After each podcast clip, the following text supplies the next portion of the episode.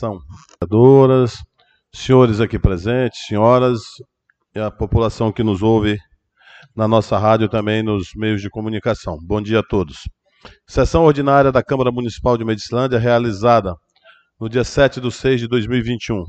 Neste momento, solicito a nossa segunda secretária, a vereadora Valdilene, para que possa fazer a chamada dos senhores vereadores. Bom dia a todos os colegas vereadores, a todos que fazem parte da plateia e um bom dia especial a todos que estão nos ouvindo através das redes sociais. Jari Ednei Teixeira, Elane Wagner, Valdilene Carvalho Lambert, Daniel Moreira Rodrigues, Elisvan Alves Rodrigues, Fredson Almeida Lopes, Henrique Amazonas Dantas, Ivani de Souza Ritter, Sidney de Souza Filho, Rubens Mário Queiroz Silva, Valdeci Carvalho Souza. Obrigado, vereadora. Neste momento, solicito ao nosso secretário legislativo que nos faça ouvir o hino nacional. Verificando o quórum, em nome de Deus, declaro aberta a sessão, já registrando a presença do excelentíssimo senhor prefeito Dr. Júlio César do Egito, também acompanhando ele, seja bem-vindo, doutor Enoque. E neste momento coloco em votação a ata da sessão passada. Os vereadores que concordam com o teor da mesma, em discussão. Ninguém discute em votação. Os vereadores que concordam com o teor da mesma permaneçam como está. Os que discordarem, se manifeste, por favor. Gostaria de solicitar aqui a secretaria que providenciasse aqui um local próximo à mesa aqui para que nós possamos receber o nosso prefeito. Neste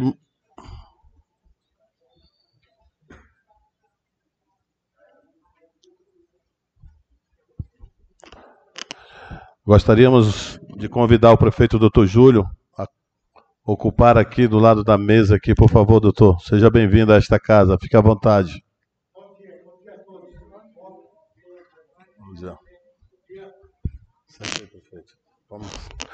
Continuando a nossa sessão, gostaria que a nossa secretária fizesse é, uma breve leitura da matéria para que a gente se avançasse, colegas vereadores.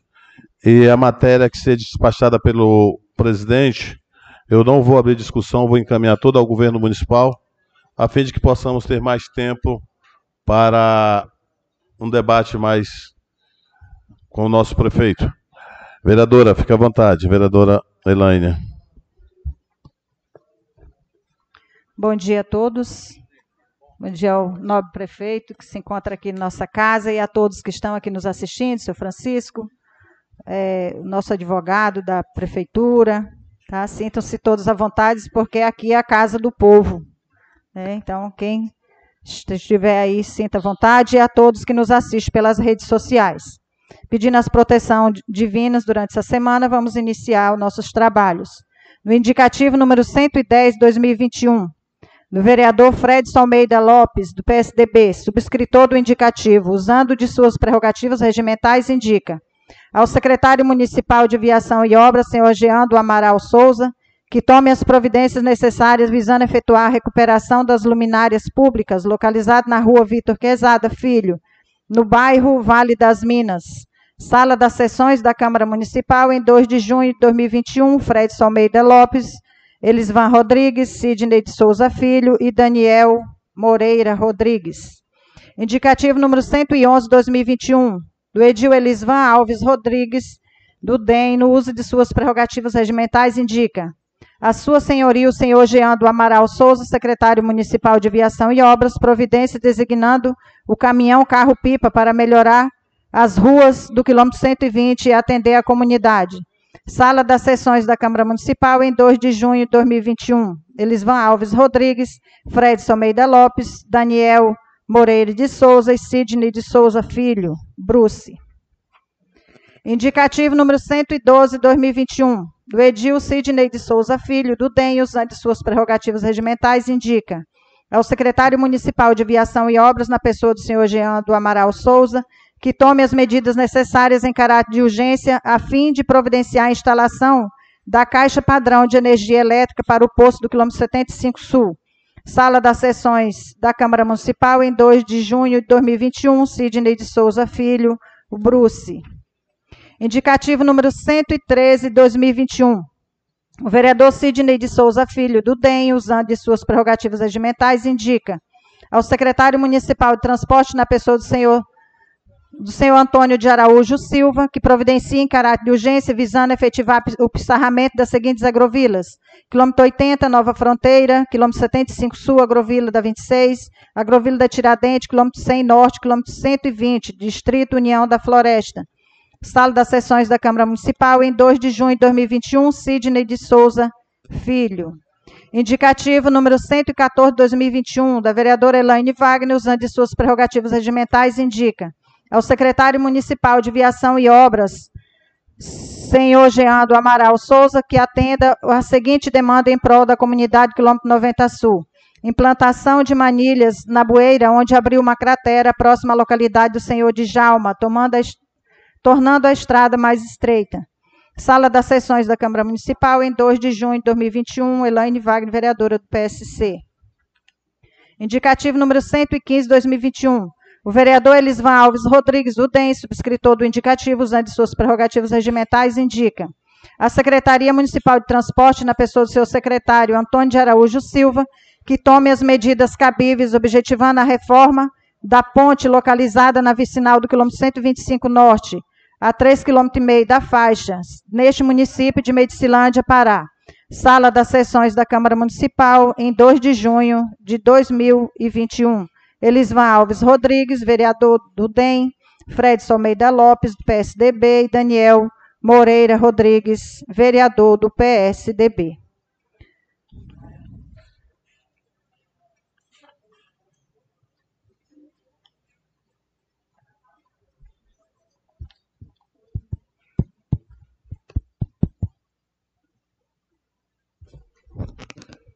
Colegas vereadores, estamos tendo um problema técnico ali, tentando resolver o mais breve possível, pedindo aí o empenho aí do pessoal da rádio, que está dificultando, ou parece que não está sendo transmitido a sessão pela nossa rádio. E eu estava verificando há pouco ali, pedindo é, que tomasse as providências para que volte o sinal com a rádio o mais breve possível. Mas está sendo transmitido pelo Facebook e continuando a nossa sessão. Obrigado, colega vereadora.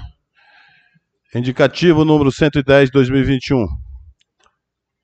Autores: vereador Deca, Fredson, eles, né, Daniel, o vereador Elisvan, Popular Lica, e o vereador Cid, Popular Bruce. Viação e obras, recuperação de luminárias públicas no bairro Vale das Minas. Será despachado ao governo municipal para as providências cabíveis. Indicativo 111 de 2021.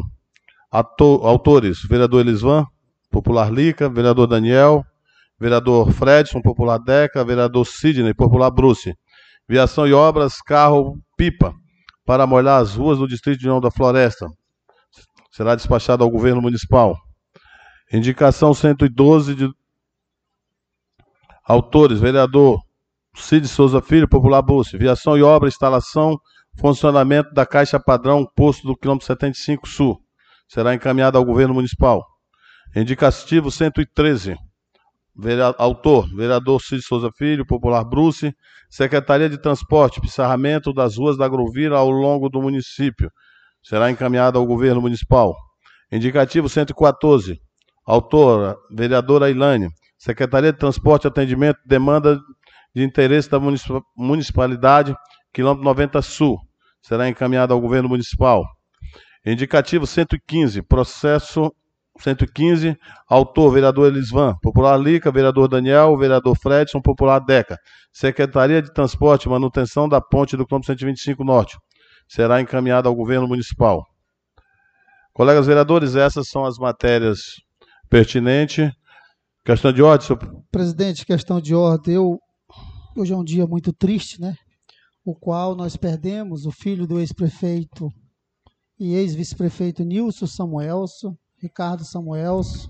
Então, gostaria, meu presidente, um minuto de silêncio em homenagem a esses guerreiros, aonde construíram a sua vida no quilômetro 120, até chegando o principal, o principal cargo deste município, de prefeito e vice-prefeito, e foi vereador também. E nós de Medicilândia estamos tristes, lamentamos precocemente a morte do filho do ex-prefeito Nilson Samuelson e Dona Lia. Com certeza, vereador. É, o prefeito já declarou decreto de luto, luto oficial no município, e nós todos sentimos entristecido, né? E sofremos junto com o Nilson e sua família. Neste momento, um minuto de silêncio em homenagem ao nosso amigo Ricardo.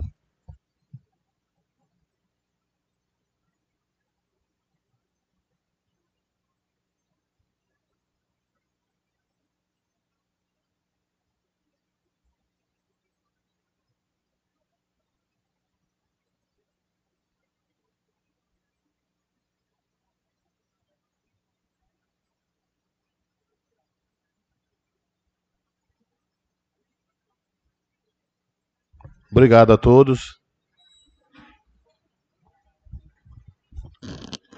Neste momento estamos encerrando o pequeno expediente e entrando com as inscrições na tribuna, né? Hoje nós temos a presença do prefeito municipal, doutor Júlio. Primeira vez, né, seis meses de governo, vindo a esta casa, é um prazer. Gostaria de saber se Vossa Excelência gostaria de ficar, falar aqui ou se queria usar a tribuna da casa, que poderia ficar mais à vontade. Então, neste momento. Senhor presidente, uma questão de ordem, antes do executivo usar a tribuna, como cabe questão de ordem ainda até esse momento, eu queria que Vossa Excelência chamasse atenção por requerimento 99 dessa casa e seus incisos. Se Vossa Excelência quiser pedir para a secretária ler, ela leia, senão eu mesmo poderei fazer a leitura do, do, do regimento interno dessa casa, no seu artigo 99 e seus incisos. Fica à vontade, vereador, pode ler. Obrigado, senhor presidente. Artigo 99 do Regimento da Casa do município de Medicilândia, estado do Pará. É expressamente proibido tanto aos espectadores como funcionário da Câmara e aos próprios vereadores portarem arma de qualquer natureza no âmbito da casa. Vamos eu inciso primeiro. O espectador ou funcionário que for encontrado no prédio da Câmara portando arma terá será imediatamente apreendido e ficará ainda sujeito às penalidades legais da casa. Inciso segundo, o vereador que comparecer armado ao plenário será devidamente advertido pela mesa diretora e solicitar a depor a, a depor a arma imediatamente à secretaria da Câmara, sem prejuízo das sanções é, regimentais. Portanto, senhor presidente, se tiver alguém neste momento no âmbito da casa portando arma sem ser, sem ser devidamente fardado, terá que ser retirado, senão esse vereador se retirar neste momento da sessão, porque está aqui no regimento, no artigo 99, seus incisos. Porque o que o regimento manda, nós somos obrigados a cumpri-la. Uma vez que essa casa é soberana às leis e ela tem que ser aplicada de maneira eficaz e o que pede o regimento. Portanto, eu quero pedir à mesa diretora que, se tiver neste momento, use o artigo 99 do regimento sobre a pena deste vereador, neste momento, se retirar do âmbito da casa e do plenário da sessão. Obrigado, senhor presidente. Espero que você tome a decisão correta, como manda o regimento. Obrigado, vereador. O regimento da casa é claro. Só que é bom que Vossa Excelência observe que o nosso regimento, tanto a lei orgânica do município, nós precisamos fazer uma atualização porque em alguns itens e alguns artigos acaba havendo um confronto com a lei federal, com a lei estadual e também com a lei de, que rege é, a situação de polícias, tanto polícia militar, polícia civil, federal, força nacional e algumas pessoas que têm o porte de arma legal. Mas se Vossa Excelência quiser fazer uma denúncia corretamente ou se Vossa Excelência se sente ameaçado, informe a ex-presidente que eu tomaria a providência.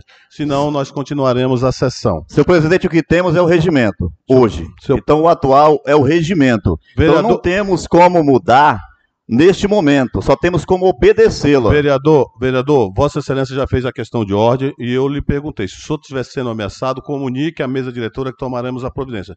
Se não, eu gostaria que o senhor não tumultuasse a sessão, que eu vou dar continuidade Presidente, eu não estou tumultuando. Mais uma vez eu falo Vossa Excelência, eu pedi uma questão de ordem, que ainda cabe a questão de ordem. Eu já Após... eu aceitei a sua questão de ordem e neste momento peço que o senhor deixe eu continuar a sessão.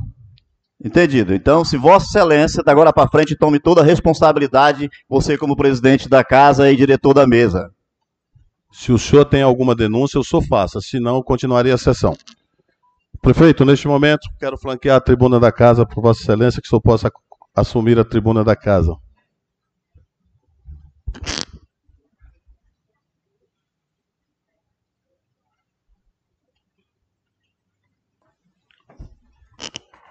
Obrigado, prefeito. Nós tivemos aqui um requerimento é, aprovado por esta casa, lhe convidando, lhe convocando para que Vossa Excelência pudesse vir até o Poder Legislativo dar alguns esclarecimentos. Ficamos felizes hoje de poder recebê-lo aqui. E é bom que a sua presença aqui nós podemos tirar algumas dúvidas, né, algumas informações precisas do governo e principalmente o que mais a população quer ouvir, principalmente a, pro, a população do interior do município, que é a questão da, do planejamento para a recuperação de vicinais, uma vez que está chegando ao verão. Então, inicialmente, quero lhe franquear a palavra para que Vossa Excelência possa usar por 15 minutos e depois, ou né, Vossa Excelência vê o tempo que for necessário aí, até 15 minutos, e depois franquearemos a palavra aos colegas vereadores para a, algumas perguntas.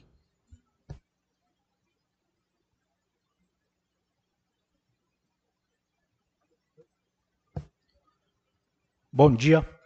Bom dia, senhores e senhoras. Bom dia, presidente. Em nome de Vossa Senhoria, eu cumprimento todos os vereadores que aqui estão presentes, nosso líder de governo, vereador Deca. Bom dia aos ouvintes da rádio. Bom dia aos espectadores aqui do da Câmara Municipal. E bom dia à população medicilandense. Quero dizer que é uma satisfação muito grande estar hoje aqui para a gente poder conversar e falar um pouco desses cinco meses inicial do governo Dr. Júlio. Mas antes eu quero aqui lembrar da triste situação que ocorreu com a morte do nosso amigo Ricardo Samuels, filho do seu Nilson, uma pessoa muito querida e que infelizmente houve essa tragédia na família é, Samuels por, pela segunda vez. Como eu acabei de falar, são cinco meses de governo. E antes de falar das coisas boas, eu gostaria de citar algumas dificuldades que nós encontramos deixada pela gestão anterior. Primeiro, uma dívida da Equatorial, dívida de energia dos órgãos públicos, o qual a gestão anterior tinha feito um parcelamento dos seus três anos num valor de um milhão de reais até dezembro de 2019. Após esse parcelamento, presidente, de janeiro a dezembro de 2020, não pagou uma conta de luz do município acumulando uma dívida de mais de 900 mil reais neste último ano.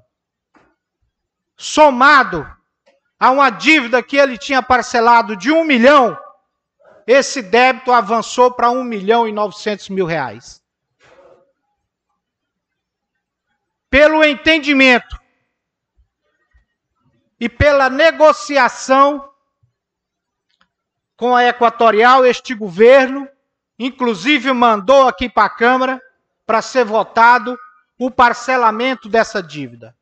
E graças a Deus conseguimos o parcelamento e estamos pagando em débito automático não só o parcelamento, mas todas as contas dentro dos seus respectivos vencimentos atuais. Então isso é responsabilidade. Salários atrasados, deixado pela gestão anterior, mês de dezembro, educação, administração e saúde. Pagamos a educação, pagamos a saúde e a administração, estamos negociando via jurídica para que a gente efetue o pagamento. Inclusive, já está havendo entendimento entre os advogados daqueles que recorreram e a ordem foi efetuar o pagamento dentro de uma negociação de três parcelas.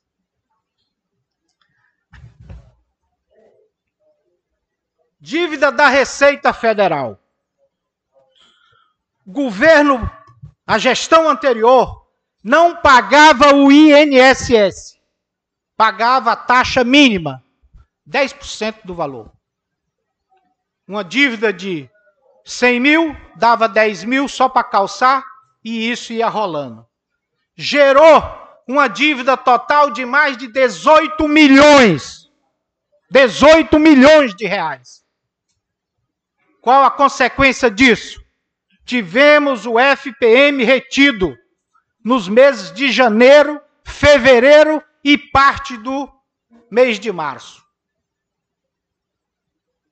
Tive que correr atrás, Santarém, Belém, Altamira, para a gente poder evitar que isso continuasse acontecendo. E tivemos a garantia, através do pagamento de alguns débitos de que não iam mais reter e estamos aguardando um parcelamento especial que deve acontecer nos próximos meses. Porque o parcelamento atual, no máximo, é 60 meses, e isso inviabiliza a administração pública, desde que uma parcela ia chegar a quase 300 mil reais. Então esse foi um dos grandes das grandes dificuldades que encontramos. Chegava dia 10, não tinha dinheiro na conta. Entrava 500 mil, sumia no mesmo dia, retido pelo INSS, pela Receita Federal. Dia 20, do mesmo jeito. Dia 30, parcialmente retido. Maquinário, transporte.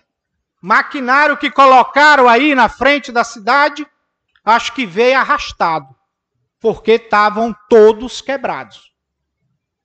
Duas patrol, três patrol funcionando, mas funcionando. Na hora que fazia força para trabalhar, não conseguia trabalhar. Pneu não tinha nenhum, na lona. Então, situações difíceis. E pior, ficamos sem um trator de esteira que, por força do azar, do destino, sumiu no mês de dezembro. 2020. E hoje nós sofremos a consequência por falta dessa máquina, que era a única que tinha no município. Então, tudo isso somado e muito mais, que não vou ficar citando aqui, se tornou difícil esse início de gestão. Queria colocar isso.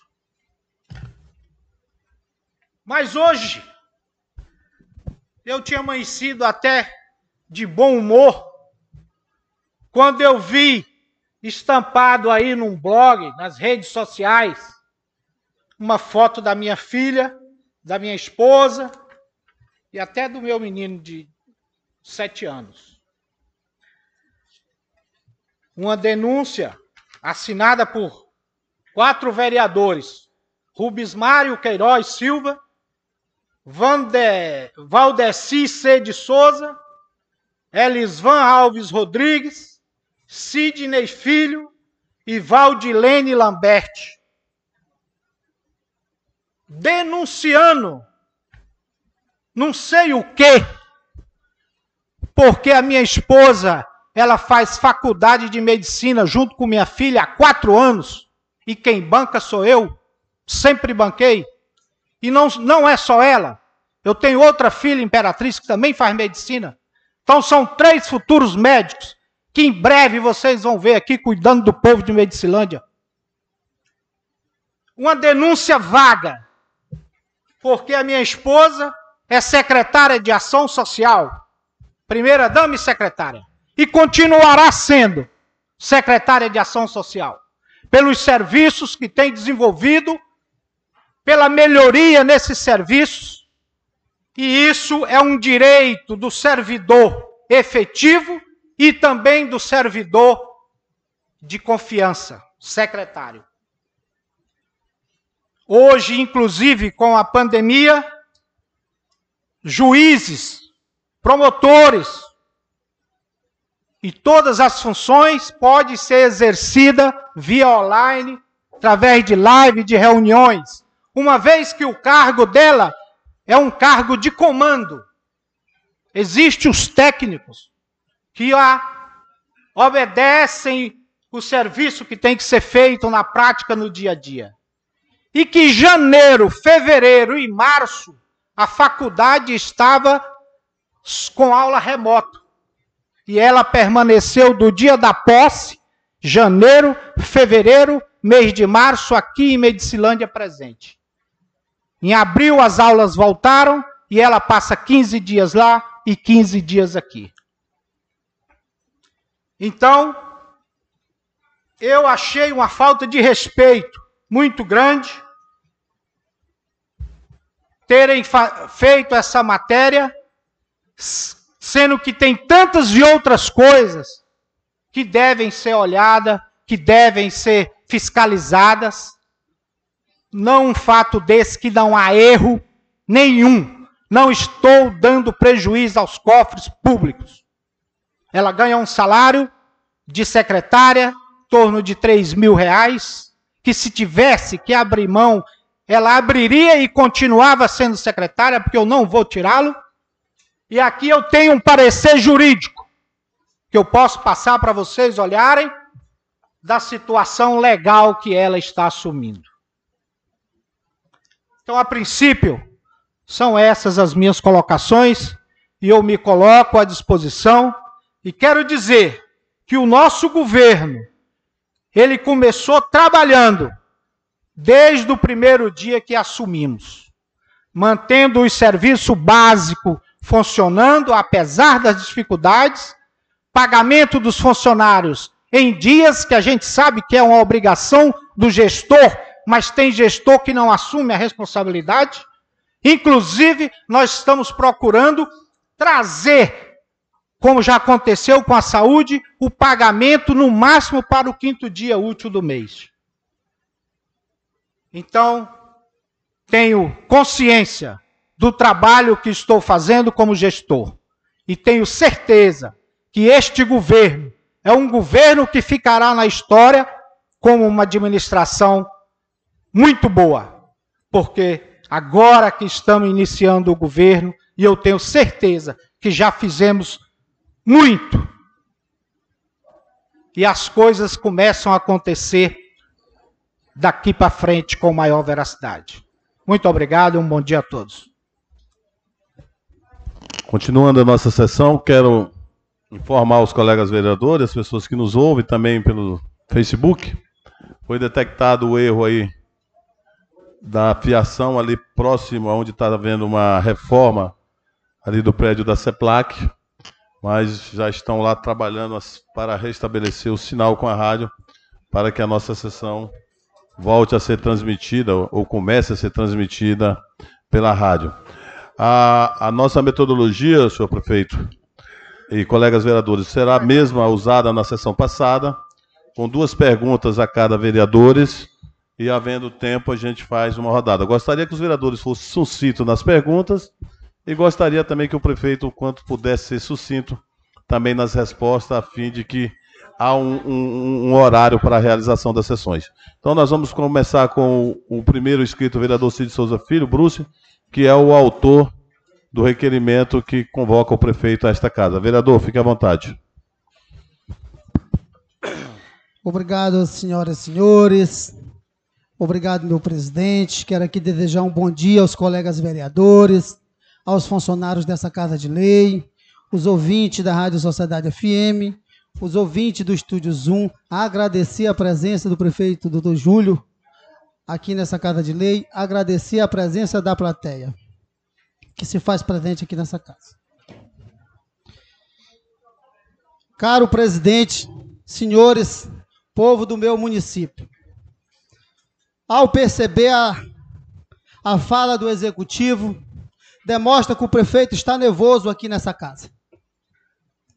Demonstra que o executivo está irritado aqui nessa casa. O tom de voz dele demonstra que ele não está firme naquilo que fala. Não é Vossa Excelência, aliás, o senhor prefeito falta com a verdade aqui nessa casa. Quando o senhor prefeito diz que o salário da saúde ficou atrasado, não é verídico? E prove para mim. Ficou a folha, porque é natural que cada prefeito que deixe o mandato, o próximo prefeito é que paga a próxima folha. Não é por falta de conhecimento do prefeito. O prefeito está mal assessorado nesse município. O prefeito está com a base colocando em mau lençol esse prefeito. Falando as coisas para ele que não precisa do poder legislativo. Isso é um erro gravíssimo. O executivo disse aqui que entrou trabalhando é porque ele não visitou o povo do 80. Ele não visitou a comunidade da Tiradentes. Ele não visitou a comunidade da 26 e nem o 75 Norte, que se encontra abandonado. Isso é a realidade. Mas vou fazer uma pergunta para o caro prefeito. Iluminação pública a minha primeira pergunta. Tiradentes 26, 75 Sul. Inclusive, seu secretário teve lá na comunidade 26, fez um vídeo que na semana seguinte ia colocar ilumina iluminação pública. Foi para a rádio, até hoje não tem um poste. Tem um poste lá porque eu gastei 150 reais pedindo, o cidadão pediu para mim, eu me achei no direito de comprar. Ainda estou devendo ainda essa lâmpada que foi para o Rio, para colocar num poste lá. Um apelo que o cidadão fez. E o recurso está entrando dentro do município. Segunda pergunta. A comunidade da 26.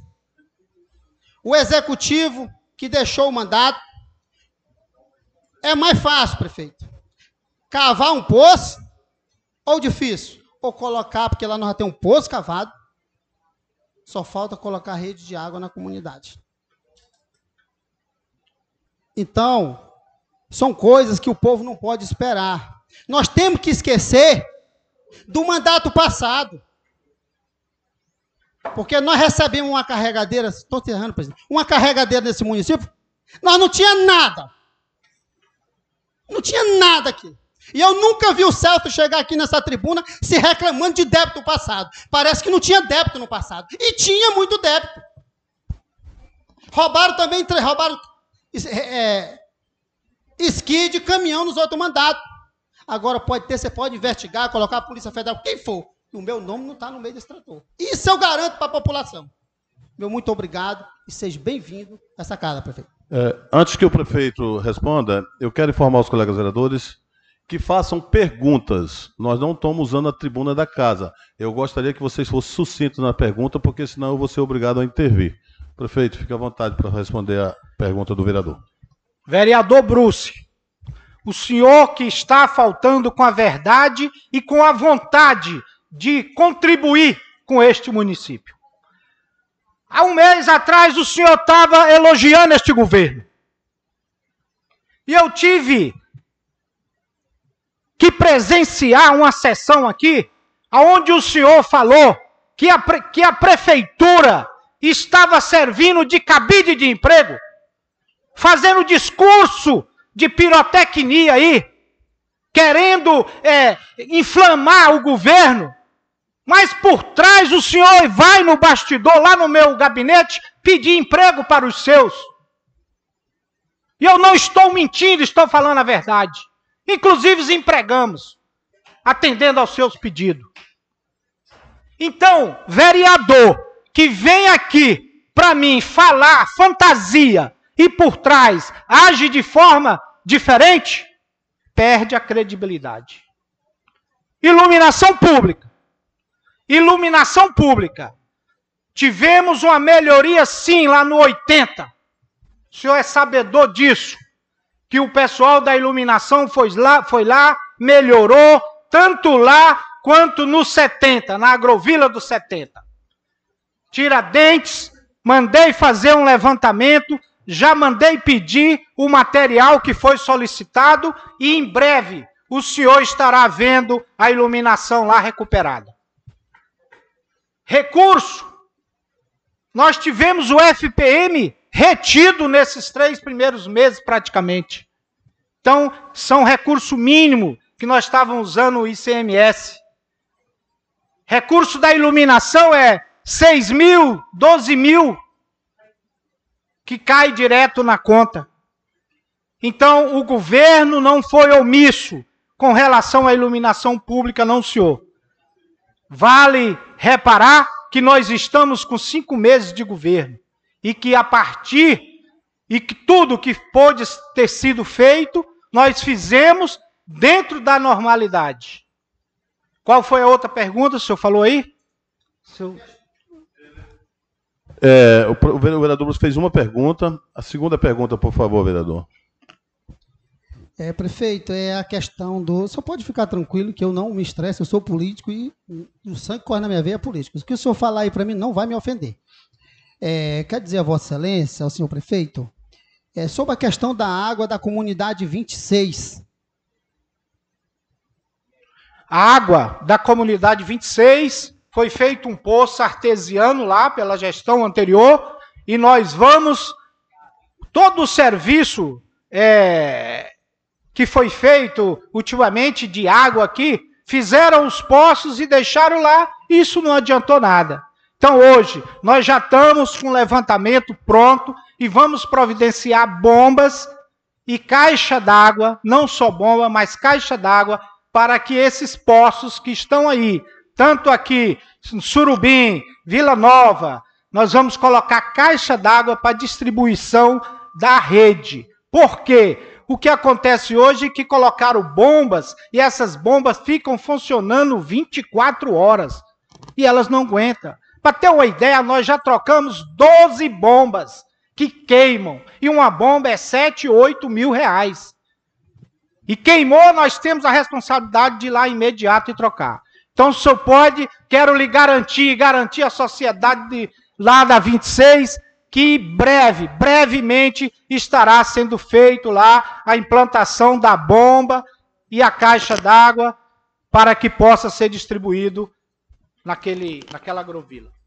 Obrigado, colega vereador Bruce. Vamos agilizar. Talvez há mais uma oportunidade de senhor fazer mais uma pergunta. Quero agradecer a sua participação. Quero registrar todas as pessoas, principalmente os colegas vereadores. Nosso amigo Zezinho, Popular Canelada, já restaurou lá o sinal com a rádio, já está sendo transmitido com a rádio na rádio comunitária sem prejuízo à nossas comunidades, as pessoas estão ouvindo. Próximo vereador inscrito, vereador Lica. Eles vão, popular Lica. Fica à vontade, vereador. É, obrigado, presidente. É, quero agradecer a Deus pela oportunidade, né? É, desejar um bom dia a todas as pessoas em nome do nosso excelentíssimo senhor prefeito, é, que estão acompanhando é, nós pelas redes sociais e aqui nessa casa de lei. É, quero é, prefeito, agradecer pela sua visita aqui na nossa sessão hoje, né? Isso é muito importante que vem, o senhor vem aqui esclarecer alguns pontos que talvez a sociedade possa estar tá, é, se perguntando, né? O que está acontecendo, o que, que não está acontecendo. É, mas minha pergunta, é prefeito, é uma pergunta que, que eu acredito que o povo de Medicilândia é, quer saber, né? Que é a situação das vicinais. Uma vez, uma vez que sabendo que, que as estradas, é, o senhor assumiu um novo governo, né, uma nova gestão, e logo que assume já é mês de inverno e a gente sabe a dificuldade, né, porque eu já moro aqui há 21 anos e, e a gente sabe que não é fácil quando assume, né, igualmente o senhor relatou aí que tinha algumas máquinas, né, que não estavam é, em, boa, em boa qualidade, Alô? Oi. Oi. É eu...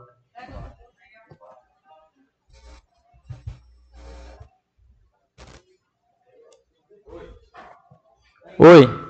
É, dando continuidade aqui, né, prefeito? Igual eu estava falando, o senhor relatou que teve algumas máquinas que, que não estavam em boa. É, em boa para ser usadas, né? Aliás, eu tive lá também junto com o vereador permito falar seu nome, vereador Deca, e realmente é, a gente também tem de cobrar, tem de fiscalizar, mas também o certo é o certo e, e o errado é o errado, é o que eu sempre digo. Se tiver certo, é, eu irei elogiar. Se estiver errado também, e pude ver lá que as máquinas não estavam 100%, né? Ou talvez nem 50%, pelo que eu vi, a pedaceira que estava lá. É, se eu tiver errado, me desculpe, mas foi o que eu vi, tá? E eu queria saber quais são as medidas que o senhor está tomando é, em relação às recuperações das nossas estradas. Essa é uma pergunta que as pessoas fizeram para mim já, e eu acredito para os demais colegas vereadores. Eu queria que o senhor falasse um pouco sobre as medidas que irão ser tomadas, uma vez que o verão está se aproximando. Obrigado, prefeito. Muito bem. Como é do conhecimento de todos, nós pegamos o maquinário quebrado e a gente fez uma, um levantamento, procuramos é, consertar esse maquinário. Hoje, graças a Deus, o maquinário praticamente 80% já está consertado, está arrumado, gastou-se muito. E a gente, é importante frisar que de imediato nós arrumamos no começo do, do inverno algumas máquinas para que pudessem dar assistência aos travessões e eles não se tornarem intrafegáveis. É de conhecimento de todos que a dificuldade é muito grande, mas que nós procuramos é estar presente com o maquinário. Às vezes demorava uma semana, 15 dias, porque parece que é, quando a chuva bate, arruina tudo de uma vez. Então nós fizemos este socorro. E agora, de junho, a partir do dia 12 agora, da próxima semana, nós já estamos preparados para dentro do nosso planejamento nós começarmos a fazer de forma definitiva os nossos travessões. Então, nós estamos querendo montar duas equipes de máquinas. Cada equipe com duas patrol, uma pá enchedeira, duas caçamba e uma retroescavadeira. E o apoio da PC em cima de um caminhão é, é, que transporta, quando for solicitada num determinado ponto para a gente começar de verdade fazer o trabalho nas, na, na, na, nos travessões, com empissarramento, colocação de bueiras onde for necessário, levantamento dos baixões, empissarramento das ladeiras. E além disso, nós vamos ter um rolo compactor, para que nós possamos compactar a, a, a brita que for colocada no, nas ladeiras, nas, na, nas, nas subidas, nas descidas, porque se não fizer isso, no meu entendimento, não adianta nada, porque a primeira chuva que der vai tudo de água abaixo. Então tem que ter um pipa para molhar e um rolo para compactar. O nosso planejamento, ele vai iniciar no travessão do 135 Norte, com a primeira equipe. Acredito que dia 12 agora nós já estamos lá para fazer o 135 Norte. E quando formar essa segunda equipe, que ainda vai depender de algumas máquinas, nós vamos colocar a outra equipe do lado sul. Então, eu quero, a minha determinação, o nosso plano é que venha uma equipe lá do norte e outra lá do sul. Assim a gente fica com, com facilidade de abastecimento, porque o caminhão vai com óleo e todos estão no mesmo rumo. Então fica fácil. Então esse é o nosso planejamento de trabalho dentro da recuperação dos travessões. Além disso, tem a equipe de ponte, que também já vai entrar em ação. E uma das pontes que eu vejo que nós, inclusive ontem conversei com o Jean, temos que fazer e vamos reiniciar, é aquela ponte do Sem Norte, que ela é uma ponte grande, está muito perigosa, e a gente tem que, que construir, na verdade, o mais rápido possível. Antes do, da segunda pergunta, vereador Lica, gostaria de agradecer a presença da Polícia Militar no recinto, gostaria que ficasse até o término da sessão, a fim que se possa garantir a integridade física do prefeito, dos vereadores e de todos aqueles que estão presentes aqui. Por favor, vereador, a segunda pergunta. É, obrigado, presidente. É, não, a minha pergunta é, era é, duas, né, por direito, mas eu fiz só essa daqui porque eu acho que é uma pergunta que a sociedade estava é, se fazendo, né? O que, que ia ser as medidas que ia ser tomada, sabendo que o nosso município é um município é, que precisa das estradas para que o povo possa trazer suas produções, né? E que o município possa é, andar economicamente. É, prefeito, eu tive acompanhando algumas, algumas medidas que foram tomadas aí nas estradas. É, graças a Deus ajudou muito, tá? E meu muito obrigado e que dias melhores virão. Obrigado, vereador Elisvana, é Popular Liga, pela participação. Próximo vereador inscrito também terá duas perguntas, o colega vereador Rubens Mário Queiroz Silva. Fique à vontade, vereador. Obrigado, senhor presidente. Quero cumprimentá-lo, cada um dos colegas vereadores, cumprimentar os servidores da casa, nosso assessor jurídico, as vereadoras também presentes, cumprimentar cada um dos senhores na plateia, o jurídico do Poder Executivo, cumprimentar as pessoas que nos ouvem através da Rádio Sociedade FM, do Estúdio Zoom e pelo nosso Mundo Sem Fronteira através do Facebook, aí pelas redes sociais. Cumprimentar também o excelentíssimo prefeito municipal do município de Medicilândia, esse eleito pelo povo, que assumiu o mandato a partir do dia 1 de janeiro de 2021. E até então, seu prefeito, eu eu vejo assim, no seu governo, é, o que eu não posso calar, porque eu não me elegi para ser executivo, me elegi para ser legislativo. O meu regimento é claro, a lei orgânica, ela é consonância da nossa Constituição Federal. Então é lei, é lei. Eu tenho que procurar, pelo menos, olhar para ela e entender, não fazer de conta que ela existe. Ela é lei. E o regimento, ele é claro, rege a casa. Eu fico, às vezes, me perguntando, quando o senhor vem a essa casa, pela primeira vez, desde que se elegeu. Veio a primeira vez. Não é estranho esse seu tom que Vossa Excelência dirigiu ao colega Bruce, não, não me estranha. Em alguns momentos, Vossa Excelência citou o nome do presidente da casa, que era irresponsável. Não é diferente seu comportamento hoje, não. Mas, porém, aqui tem que ser respeitado. Essa casa tem regimento, tem lei e tem presidência. E uma vez que se o presidente não olhar para esses trâmite legal, que é o regimento, a lei orgânica, nós temos também outras autoridades que nós podemos recorrê-lo. Mas, enfim, Vossa Excelência hoje está amparado.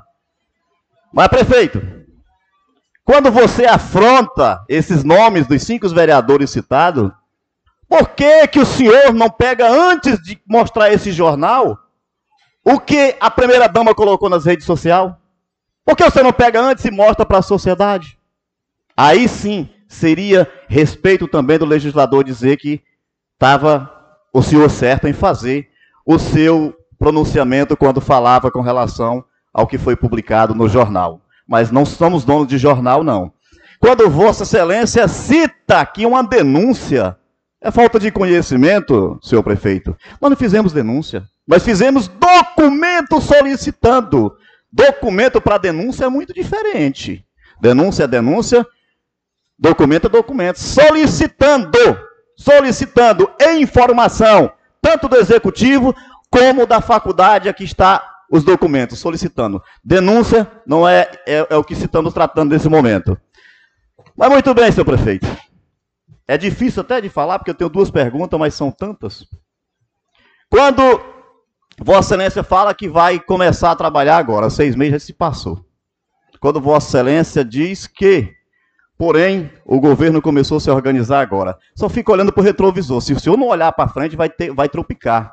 Vamos fazer o seguinte, senhor prefeito. Responda para mim, então, como legislador dessa casa, como que aconteceu todo esse maranhado? Explica para a população, aonde só na saúde da licitação tem 1 milhão e 700 de dispensa licitatória.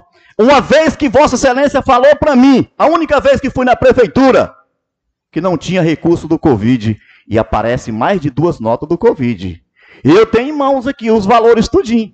O senhor sabe porque o senhor é executivo, diferente do secretário que veio aqui, não soube responder as perguntas que eu fiz. Mas Vossa Excelência sabe. Eu quero que o senhor explique como se pode.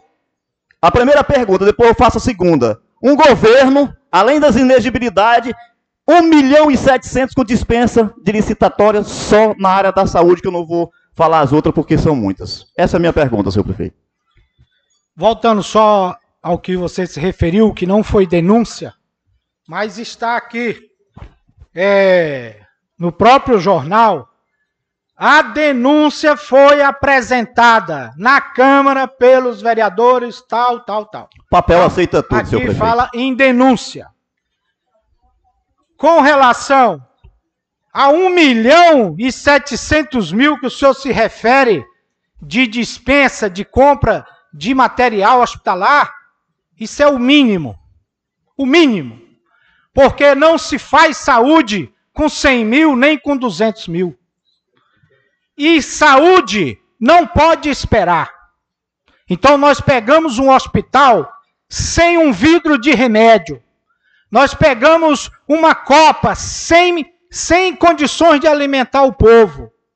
E a gente teve que tomar providências e é mais do que certo a gente fazer a dispensa de emergência. E foi feito e para isso saúde não tem limite. Tá? O senhor é conhecedor disso. E o importante é que eu consegui, junto com o Celso Sabino, uma emenda de um milhão de reais, que está dentro desse recurso que o senhor se refere, exatamente para aplicar na saúde. E aí é que não faltou medicamento, é aí que nós contratamos médicos. Hoje a saúde tem uma médica pediatra atendendo, nós temos um novo cirurgião no hospital e temos o atendimento de emergência com médico de plantão e temos também o médico do Covid. Então, é mais do que justo nós não deixarmos a população na mão aguardando uma licitação. A licitação vai ocorrer, claro, deve ocorrer agora, porque nós estávamos tratando de emergência. E essa dispensa foi feita dentro da lei, dentro da normalidade. Obrigado, senhor prefeito. Mas assim, a 866-93, ela ficou no canto. Uma vez que ela diz que é até um limite de 17 mil e regulamentada na nova lei de abril agora para 50 mil na área da saúde. Mas se Vossa Excelência fala, quem sou eu para dizer contra essa situação? Mas essa resposta ainda vai vir às claras. Vossa Excelência pode ter certeza que eu não me calarei enquanto ela não ser respondida à altura do que realmente o povo precisa ouvi-la com relação a essa resposta.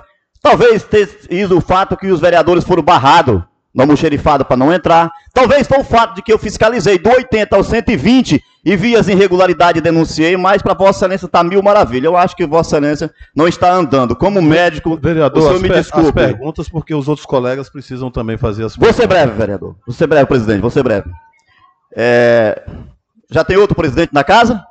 Até que eu sei, e ainda é o Jarid Leite Teixeira. Senão eu não vou fazer minha pergunta. Se eu Prossiga. ser interrompido mais uma vez, presidente, Prossiga, por vereador, eu vou, não vou fazer a pergunta. Prossiga, vereador. Obrigado, presidente. Prefeito, Vossa Excelência não me convenceu e com certeza não convenceu o povo com relação à pergunta que eu fiz. São tantas, eu queria que o presidente deixasse, mas o regimento, é claro, são iguais. Eu quero que Vossa Excelência, que diz que vai começar a trabalhar agora, eu me assusto com isso. Porque nós temos um milhão de um orçamento de 109 milhões de reais votado em 2020 para 2021 do qual teve vereador que hoje não está no mandato, mas votou. Não sei porquê, mas votou. Podemos depois ver essa situação. Eu me. Eu muitas vezes acho que eu tenho que colocar a máscara no rosto, não é no- no- nos olhos, na boca e no nariz, não, para me poder não, não ver essa situação. Eu chego no mês de julho, pra, no mês de julho praticamente, nós estamos em junho, com um orçamento de 109 milhões, para mim já foi a metade. A licitação aconteceu da forma que aconteceu. sem citar outras, que eu não vou citar, que são muitas. E eu vejo Vossa Excelência falar que está tudo deteriorado, que foi bloqueado janeiro e fevereiro. Isso é falta de informação para alimentar o sistema. Mas aí a pergunta é: como que o senhor vai fazer com quase 3 mil quilômetros de estrada para poder recuperar nesse verão, uma vez, e pontes, e uma vez que eu não vejo sequer um recurso de convênio do governo do estado, isso é falta de ir buscar, isso é falta de conversar, porque nunca aconteceu, nem no governo do Gaúcho aconteceu isso.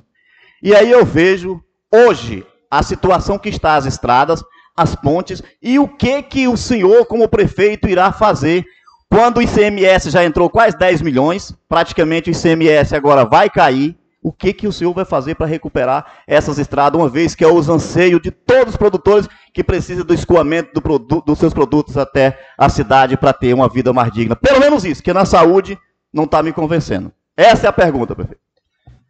Pois é. Pode não convencer o senhor, mas que é verdade. E o senhor está totalmente desinformado com relação à saúde. Vá buscar conhecimento que o senhor vai ver que não é 50 mil, a saúde não tem esse limite. Isso é para as outras secretarias. Bom, com relação às estradas, essa é a grande preocupação, meu amigo Rubens Mário, porque o doutor Júlio, ele é um produtor rural. E nós vamos sim consertar e arrumar todas as vicinais. Não digo tudo neste ano, porque nós queremos fazer um trabalho de vergonha, um trabalho sério. O senhor tem a coragem de falar que não tem articulação política. Isso é um discurso do ex-gestor. Pois é. Então, o que eu quero lhe dizer que, que se não é do seu conhecimento, nós já temos garantido 150 mil litros de óleo combustível. 50 mil Está entrando essa semana, doado diretamente pelo governo do estado, que eu tive no gabinete do governador, me recebeu e fez compromisso comigo. Está aí 50 mil litros de combustível, o dinheiro está na conta. Já está sendo licitado. E temos mais 100 mil litros garantido. 50 mil da deputada Silene Couto, mais 50 mil do deputado Heraldo, inclusive do MDB, que está seguro. E fora disso, nós vamos buscar mais investimento. Tive em Brasília, quando o senhor fala que é um governo que não tem articulação, o que, que é isso? Tive em Brasília já três vezes articulando. Tenho compromisso de compra de máquinas, de emendas de um milhão e meio do senhor Zequinha Marinho, para a gente comprar máquinas. Temos o compromisso de emenda do deputado Celso Sabino, de também arrumar um recurso de um milhão e meio para a estrada. E fora disso, nós vamos fazer os nossos esforços para que a gente possa realmente fazer o nosso trabalho. Então não tenham medo de vir aqui dizer, ouvir do vereador que não tem articulação política, que não tem nada, isso é fofoca. Isso é querer desestabilizar o governo. Eu tenho sim articulação política, tenho o apoio do governador, inclusive quero convidá-los, talvez na próxima semana o governador esteja aqui, e a gente vai é, conversar sobre o, o, o, compromisso dele com o doutor Júlio de construir uma ala hospitalar e o centro diagnóstico, que já está pronto esse projeto. Tá? Então, nosso governo é um governo que está atuando desde o primeiro mês de governo. Agora o senhor fala em licitação, fala nisso, naquilo, nesse, nesse governo, mas porque o senhor foi vereador no mandato passado foi presidente da Câmara. E eu vi, eu vi uma fala sua aqui dizendo que nós tínhamos feito uma licitação de 16 milhões para o meio ambiente. Faltou com a verdade. Eu queria que explicasse. Era essa licitação de veículo de transporte do governo anterior, do qual o senhor era presidente da Câmara, de 28 milhões de reais. Está aqui, ó. E o senhor não, não debateu isso no governo anterior. Coloca no Ministério Público. 28 milhões. Coloca no Ministério Público. Passado é então, é passado. Tudo agora é novo? Será que o senhor estava tapado, não estava vendo a situação? Então, é preciso que seja coerente. Né? Gostaria de mais uma vez pedir aos vereadores que se atentassem pra, pra, diretamente à resposta. E gostaria que o prefeito também respondesse as respostas. Vamos. O prefeito está desviando totalmente, presidente. Vereador, eu não Ele dei tá questão, não dei questão de ódio para o senhor. Por favor, deixa Mas o regimento dessa casa não vale. Porque eu estou cobrando direto. Vossa Excelência, nesse momento, começa a ferir o decoro parlamentar desta casa e eu gostaria que Vossa O Excelência decoro cabe para de- mim, presidente. deixasse eu presidir a O sessão. decoro quer, cabe Eu pra mim? estou presidindo a Aplique, sessão, presidente. o senhor não tem Se a cabe palavra, para mim, vereador. aplique, porque a mesa diretora faz o que quer e Vossa Excelência não diz nada. Se Vossa Excelência continuar se comportando da maneira que está se comportando, eu vou ser obrigado a suspender a sessão. Causando prejuízo aos colegas vereadores. Tá? Vossa Excelência não está com a palavra. O próximo vereador inscrito é o vereador Valdeci, líder do MDB. Fique à vontade, vereador. Primeiramente, agradecer a Deus por essa oportunidade. Senhor presidente, só um minutinho da atenção de Vossa Excelência, presidente. Se o colega me atrapalhar, eu vou me retirar da sessão. Senhor prefeito, quero agradecer a presença de Vossa Excelência aqui, nessa casa de lei, e fazer as minhas perguntas referente à primeira, a qual o senhor se referiu, a denúncia que foi feita nessa casa, referente à primeira dama. Eu quero informar para Vossa Excelência que isso aqui não é uma denúncia, é um pedido de informação. Se você pegar, fica à vontade. A minha pergunta, senhor prefeito. A primeira pergunta é referente aos meus requerimentos que não foram respondidos nenhum até agora. E eu vou citar só um aqui. Eu fiz um requerimento dessa casa, pedido de informação, referente a uma F4000, segundo informação, a mesma foi cortada. Eu gostaria de saber, baseado em de qual lei foi amparo para cortar o, o bem público? Essa é a minha primeira pergunta.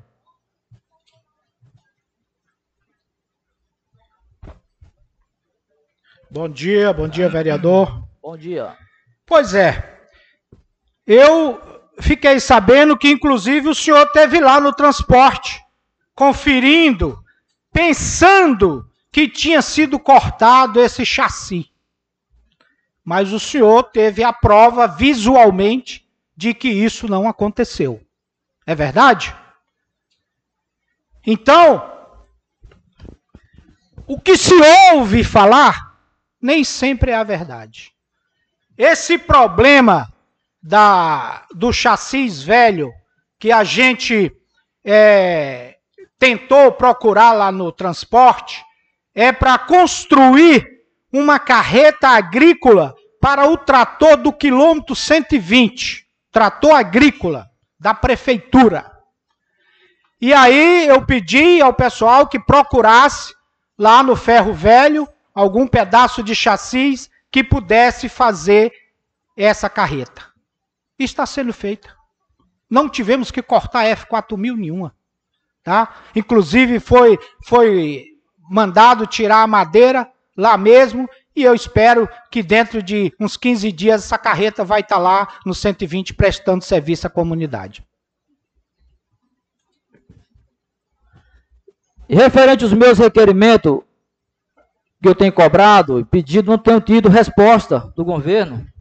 E já reiterei os meus ofícios. E referente a, a F4000, eu acredito que o senhor tem que se informar mais, porque tem, são duas F4000 lá.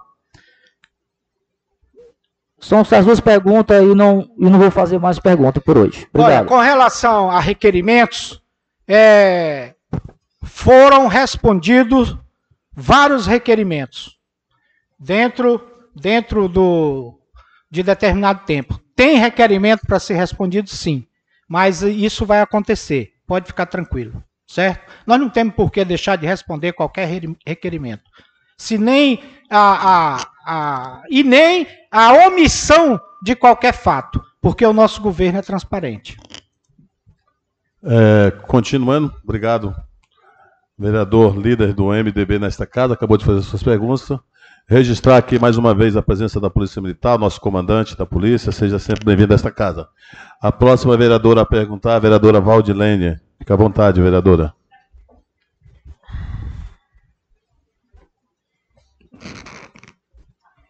Em nome do nosso excelentíssimo senhor prefeito, cumprimento todos os colegas vereadores, novamente todos que fazem parte da plateia e todos que nos estão ouvindo através das redes sociais. É, eu quero, assim, recomendar ao nosso presidente, à mesa, né, no qual faço parte, que nas próximas sessões a gente ter maracujina, né, porque é uma é fitoterápico, não faz mal para ninguém e acalma os nervos que isso é muito ruim para as pessoas que não estão ouvindo em casa, né? Ter que estar tá passando por umas situações assim um pouco constrangedoras.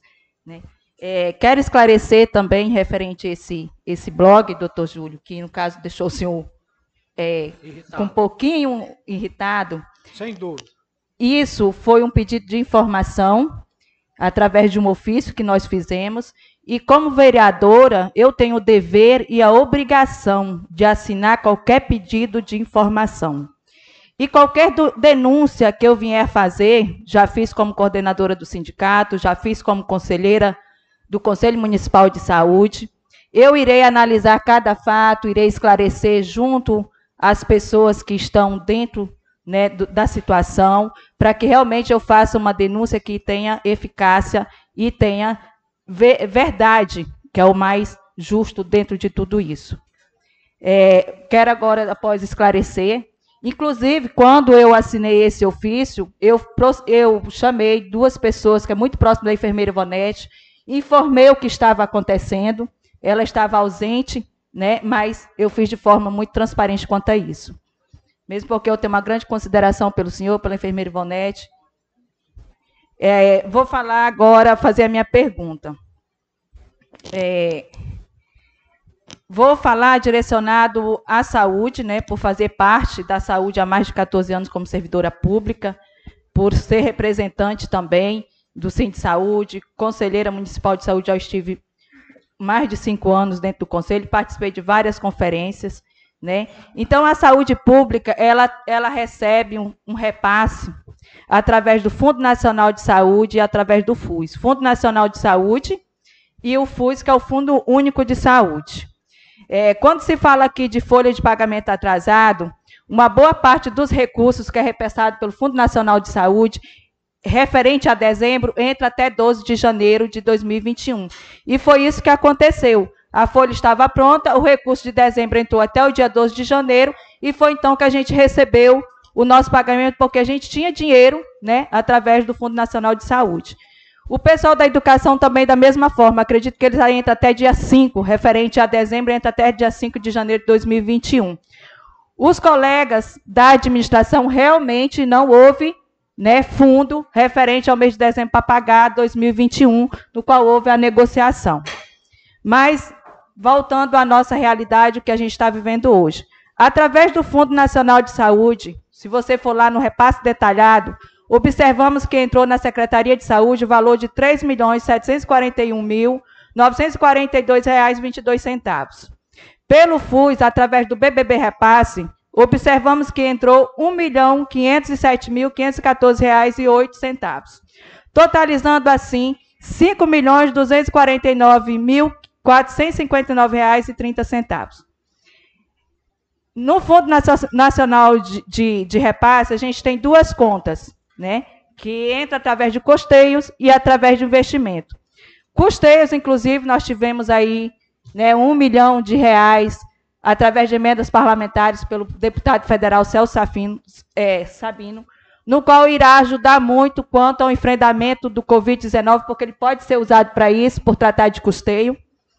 Mas o que a gente vê, doutor Júlio, e a gente gostaria de saber por parte do Poder Executivo, da Secretaria de Saúde, o que, que nós estamos fazendo hoje para amenizar essa situação de falta de medicações, que a gente sabe que está faltando, inclusive medicações psicotrópicas, que é a fluoxetina, uma medicação barata né, e muito usada né, hoje devido aos problemas depressivos, todo esse. A gente está percebendo também que as medicações injetáveis estão vindo contadas, soros contados, faltando oxigênio, porque já teve dias que já aconteceu isso, inclusive já estive com a secretária falando sobre isso.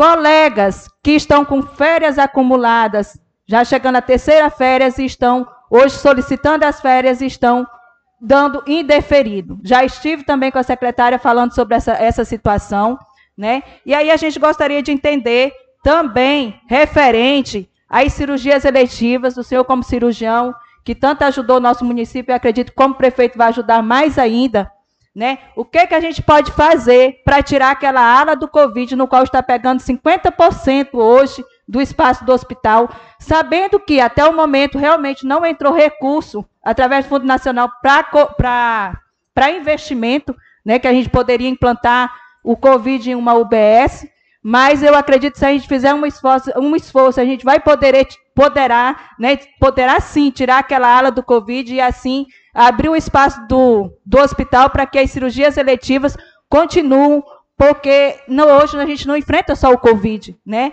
As demais patologias, as cirurgias eletivas têm que continuar, que a gente sabe né, que isso é, é, é salvar vidas também. Então a gente gostaria de saber o que que hoje, qual a ação do Poder Executivo, da Secretaria de Saúde, para que a gente possa amenizar essa situação e realmente sansar essas prioridades da nossa população. Muito bem.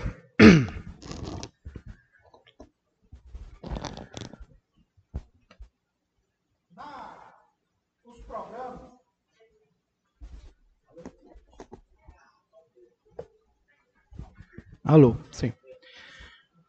Nós estamos enfrentando, Valdilene, um problema sério que é consequência do último ano da gestão da saúde.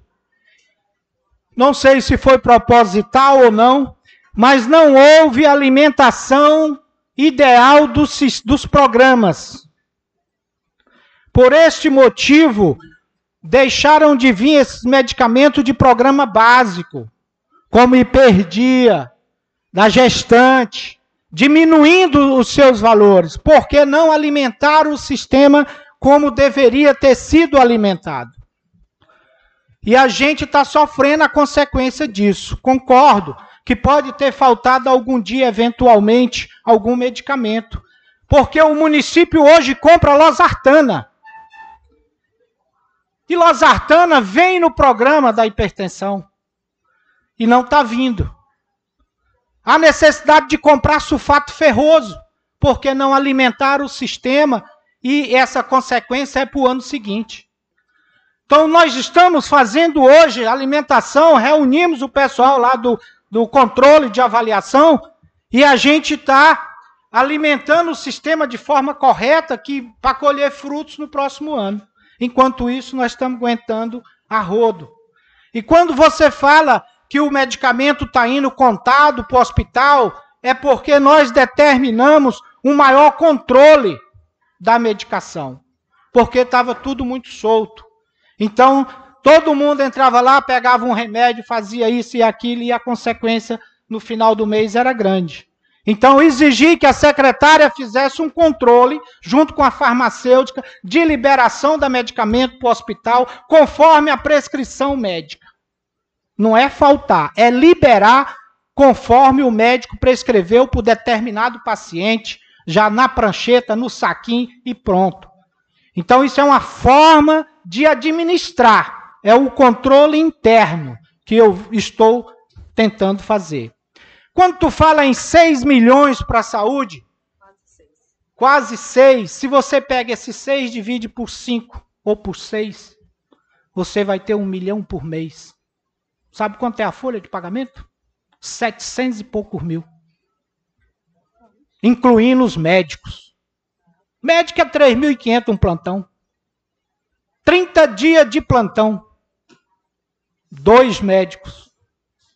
Então, esse dinheiro é, se não fosse a parte que eu jogo lá todo mês do ICMS, tiro um pouco, e, e, e, do, e do FPM, não tinha nem como tocar. 6 milhões para seis meses, um milhão por mês. Ampicilina, cefalotina, soro. Quer dizer, tem que ter pulso para poder administrar. E eu garanto que vamos fazer isso de forma correta e que vai dar tudo certo.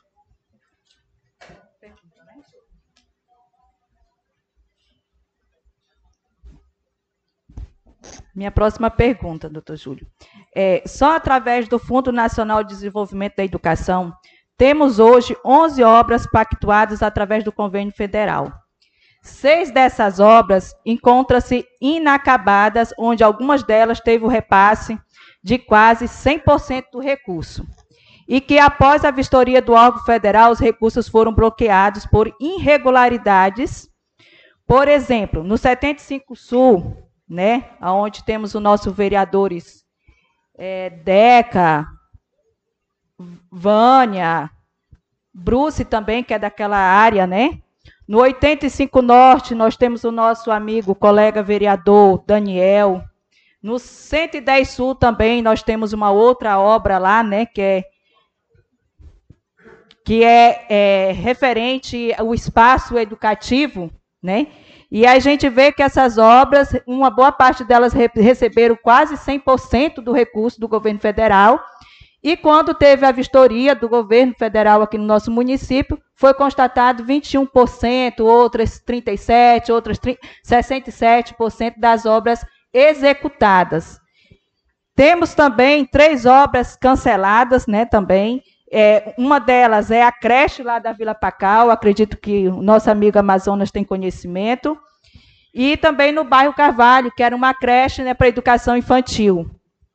Temos hoje duas obras, só do Fundo Nacional de Desenvolvimento de Educação, duas obras concluídas, sendo uma delas a responsabilidade do Estado.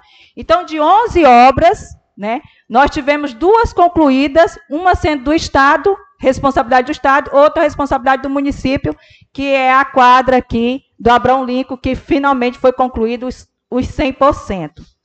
E aí a gente gostaria de saber qual a movimentação por parte do Poder Executivo para resgatar a continuidade dessas obras e demais obras, como o BS da Agrovila do 80, do quilômetro 120, que são prioridades na vida das nossa, da nossa população.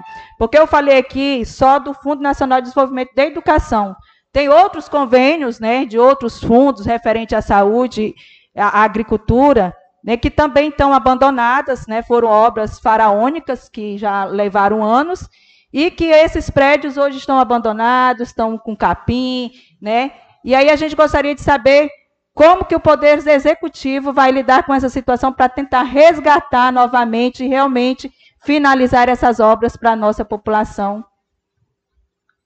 usufruí-las. Muito bem. É, preocupado com essa situação, eu tive em Brasília já por duas vezes, inclusive lá no FNDE. Fizemos um levantamento dessas obras inacabadas e ali a gente constatou a dificuldade de dar andamento nessas obras. Porque não tem recurso, o recurso que tem não termina a obra. Há uma obra aí de oito anos, oito anos, né? Naquele tempo um saco de cimento custava talvez 20 reais, hoje custa 50. E tentamos, junto ao FNDE, ver se a gente conseguia verba complementar para assumir esse ônus. E não é possível. Não é possível. Eles estão tendo um programa de, de andamento dessas obras inacabadas, mas colocando a responsabilidade sobre o gestor que assumir isso. Ou seja, se faltar 500 mil para concluir o PS do 80, o prefeito tem que bancar. Então, várias obras dessas, não tem como realmente o município assumir para terminar isso.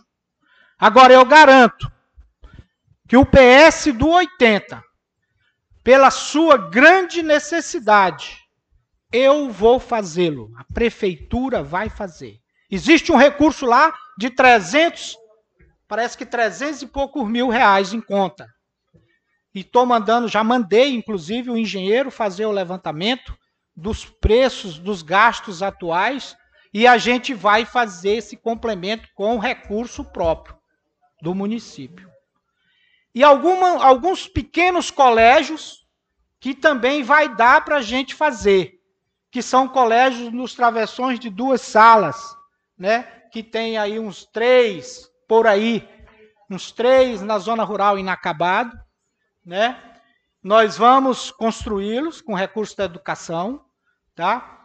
E infelizmente não vai dar para assumir a conclusão dessas obras, como uma creche que aqui custa mais ou menos 2 milhões e 600 mil e que tem um milhão na conta.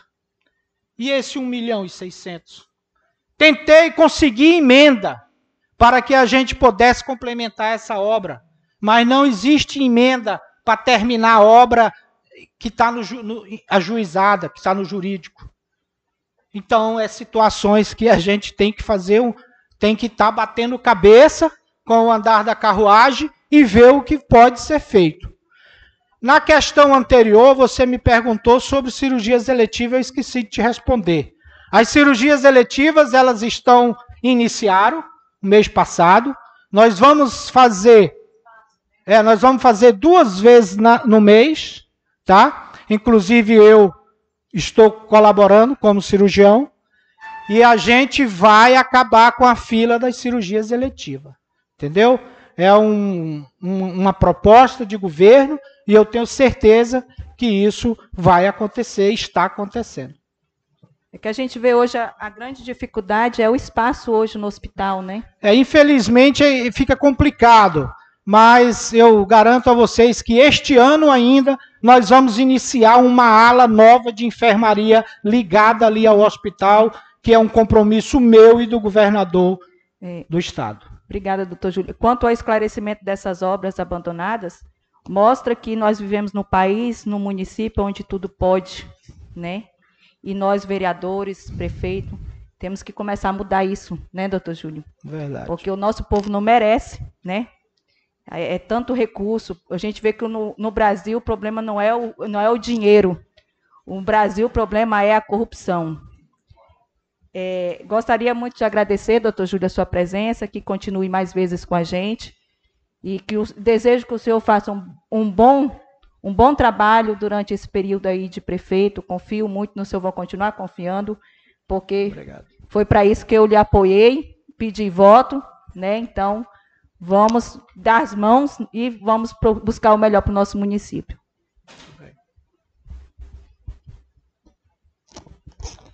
É, Neste momento, transfiro a presidência para a colega vereadora Ilane, também que eu possa fazer duas perguntas ao prefeito. E, na verdade, prefeito, é, na verdade, não é uma, uma não é uma pergunta, é um pedido. É, gostaria que Vossa Excelência se intervisse junto à Superintendência do Banco do Brasil, em Belém, se marcar uma audiência, tenho disponibilidade de tempo de ir com o senhor, outros colegas vereadores podem lhe acompanhar porque o que o Banco do Brasil está fazendo com a nossa população em Medicilândia é desumano, é uma irresponsabilidade, é uma falta de respeito o atendimento à nossa população. E Vossa Excelência, como chefe do Poder Executivo, pode marcar uma audiência com o superintendente para que nós possamos discutir isso, porque sexta, sábado, domingo não tem dinheiro no caixa. Você chega ali não sabe por quem é atendido, tem que ficar numa fila para poder entrar para dentro. O quadro de funcionário reduzido. E Medicinândia, a capital nacional do cacau, nós não podemos permitir que isso aconteça. Agora, a minha pergunta é a seguinte, prefeito. Nós moramos no município de Medicilândia, o maior produtor de cacau do Brasil. 80% da nossa economia é da cacau e cultura. E nós vivemos numa monocultura. Nós temos aí o perigo, Deus abençoe que não aconteça, mas nós temos o perigo né, da, do fungo da monilíase já aqui na Bolívia, 70 quilômetros da nossa divisa. Isso é uma preocupação. E a, a, minha, a minha pergunta é o seguinte: eu encaminhei a Vossa Excelência o requerimento, tenho falado com o senhor sobre a criação do Fundo Municipal de Desenvolvimento Rural, pegando parte do ICMS do pago pelos produtores de cacau, para que a gente possa criar esse fundo, doutor. Porque hoje nós estamos com a CEPLAC, acabou a CEPLAC. A Ematé com dificuldades. Sindicatos produtores, com seu apoio do Senai, da FAEPA, do governo do Estado, estamos trazendo o ATEG mais cacau, mas que atende apenas sem produtor. A minha pergunta é: há vontade do governo em realmente criar esse Fundo de Desenvolvimento da Cacau e Cultura para que nós possamos criar novas cadeias produtivas para o nosso produtor, principalmente para o pequeno produtor chacareiro? Sem dúvida, Ney. A importância desse fundo eu vejo de grande valia. Agora, não é uma coisa que se cria do dia para a noite. Há preciso a necessidade de fazer debate, de se fazer um estudo da situação e de como se proceder, ouvindo principalmente os empresários desse setor, ouvindo os agricultores desse setor. Mas o fundo é de fundamental importância. Hoje nós temos a, a o fundo do Estado, é o, é o Fundo Cacau. Então nós podemos sim ter o nosso fundo aqui destinado para o município de Medicilândia. Já uma vez que eu vejo que o Estado não, não, não valoriza muito a nossa produção, porque o fundo praticamente não investe no município, o fundo, o fundo Cacau. Então, é válido a sua ideia, é interesse do governo em fazê-lo. Agora é importante que nós amadurecemos esse projeto, começamos a debater isso, aqui na Câmara, que é importantíssimo, é, reunirmos e ver o, como a gente vai se proceder para dar início a esse debate. Obrigado, prefeito. Deixo como sugestão, prefeito, que nós possamos criar uma comissão tripartite com três vereadores e três do Executivo Municipal a partir do segundo semestre, para abrirmos a discussão, para que nós possamos ainda votar esse fundo esse ano para começar para o próximo ano. Muito bem. Assumindo novamente a presidência da Câmara, nesse momento, franqueou a palavra à nobre colega vereadora Ilânia. Bom dia a todos e a todas né, que nos ouvem, nos assistem é, nessa Câmara Municipal. Eu queria iniciar, prefeito, com um trechinho bíblico é, de fortalecimento, que a gente sabe que muitas horas nós temos, como político, nós temos vontade de desistir porque as dificuldades são muitas. Eu vou ler em Filipenses 4, é, 13. O apóstolo Paulo também passou por sofrimentos e necessidades e ficava desanimado. Mas em Jesus ele descobriu que ele podia suportar todas essas coisas e sair vitorioso. Se você ama Jesus, você também pode suportar tudo com ânimo e esperança de uma glória maior. Busque a Deus nos tempos difíceis e ele lhe dará ânimo para continuar. Amém. Eu tenho duas perguntinhas, vou fazer uma, né? É sobre a gente sabe que o nosso município ele é totalmente rural, né? Nós temos aí várias vicinais, a maioria da nossa população mora na zona rural. E sabemos que tem muitos desportistas, né? Então, eu como moro em uma vicinal, eu sei a dificuldade que é para nossos jovens, né, nossos filhos, como eu tenho dois filhos, né? E a gente vê essa dificuldade. Eu queria saber do senhor qual o apoio que o senhor é, está aí, ou está dando, ou, ou vai dar né, nessa questão do esporte na zona rural e na zona urbana também, que a gente está vendo muitas, assim, falta de quadras, né, um incentivo assim bem que já foram dados poucos incentivos. Queremos saber se no seu governo esse incentivo será maior para que essa, essa, essa juventude não precise estar aí vindo, indo e vindo sem saber o que fazer. Muito bem.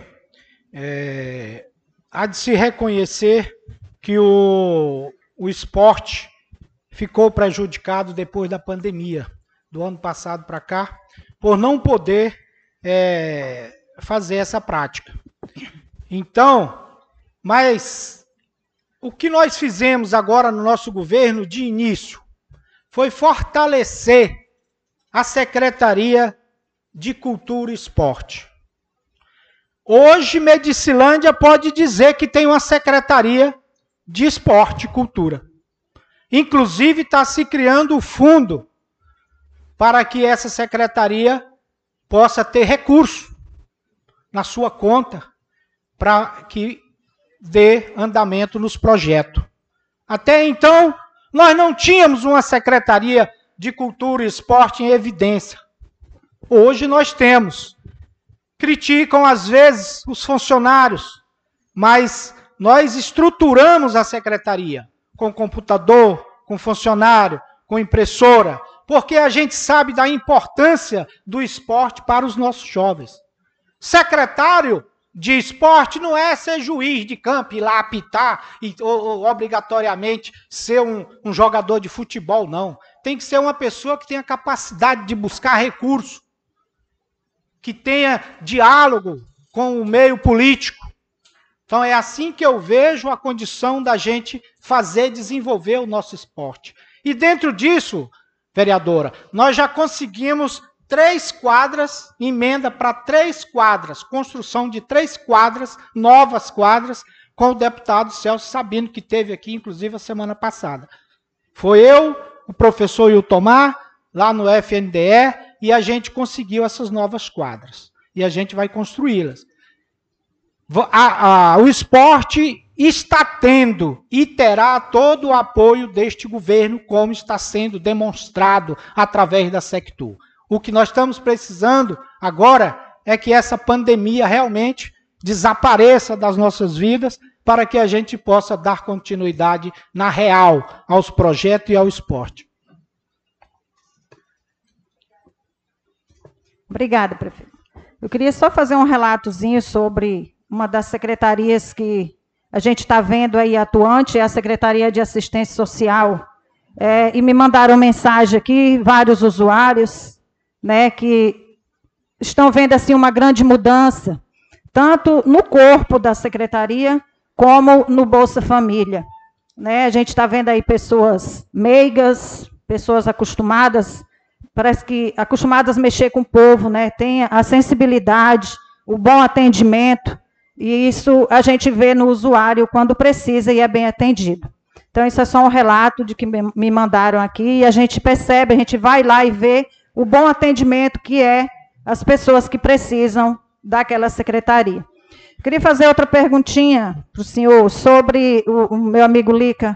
É, é, vou citar seu nome, vereador. Falou sobre a demanda que tem, que a gente sabe, dos nossos travessões, nossas vicinais né, e nossos ramais. Eu queria saber do senhor se já existe é, uma programação específica, assim, uma programação para início desse trabalho, agora, logo no verão, que a gente prega muito isso. Olha, o verão a gente tem, tem toda a fé, coloca toda a esperança que nós vamos ser atendidos, fazer essas vicinais é, trafegáveis no verão, para que o próximo inverno a gente sofra, mas não sofra tanto, igual nós sofremos agora pelo abandono que tivemos aí de quatro anos né, das vicinais. Eu falo isso porque a gente trafega em cada vicinal e, e, a gente vê isso. Não foram pissarradas, e a gente sabe, quem mora lá sabe, que se for as, os ramais e, a, e, as vicinais pissarradas e abrido as valetas, ela vai dar problema no inverno. Claro que nossa região é uma região de muita chuva, né? mas não vai ser tantos problemas. O senhor tem já essa programação, esse levantamento? Como é que vai começar esse trabalho que a gente aguarda ser começado agora no verão? Com certeza. Eu acabei de falar há pouco, nesse nosso início de trabalho, formando dois grupos de maquinários para que a gente esteja iniciando esse trabalho na próxima semana. No máximo, até o dia 12, dia 13, por aí, a gente já está com maquinário. Hoje tem uma patrol é, dando uma arrumada no 120 Norte, deve terminar hoje amanhã deve passar por 2,5 e depois por 125. Isso só para dar uma melhor trafegabilidade enquanto a gente chega com a equipe para fazer de forma definitiva. É, a gente tem essa data prevista de começar a primeira equipe e daqui mais uns dias vamos conseguir algumas máquinas para que a gente possa dar início ao lado sul, que é a segunda equipe de maquinário que vai para o lado sul. Então eu, a gente pretende vir de lá para cá com as duas equipes. Lado sul deve ser mais rápido, por ser travessões mais curtos, né? E o lado norte, claro, vai alongar um pouco pela longevidade dos travessões. Mas garanto que este ano nós temos que pelo menos dar pronto de forma é, definitiva 12 travessões com empissarramentos é, de ladeira, é, levante do, de baixões, colocar bueiros substituindo as pequenas é, pontinhas que tem aí, que cabe bueiro. Nós já fizemos isso em sete, sete pontos, onde tinha ponte, nós colocamos bueiros e a gente viu que isso fica um serviço bem melhor do que estar tá fazendo aquelas pontezinhas que, que se acaba rápido. E dar assistência aos outros travessões, se não for possível fazê-lo este ano, pra, antes do inverno, para a gente começar o ano que vem e terminá-lo. Obrigado, vereadora Elane. Acabamos fazer, fazer, acabou de fazer suas perguntas, né? Próxima vereadora escrita, vereadora Vânia, do PT. Com muito orgulho. Senhores vereadores, meu bom dia. Né? Bom dia à plenária, que hoje está cheia. Nosso advogado, companheiro Enoque, está aí na assessoria Prefeitura. Bom dia aos ouvintes da Rádio Sociedade, que agora está transmitindo. E bom dia ao senhor, excelentíssimo prefeito. Né? Eu tinha várias umas perguntas aqui que eu tinha colocado, mas meus vereadores já antecederam.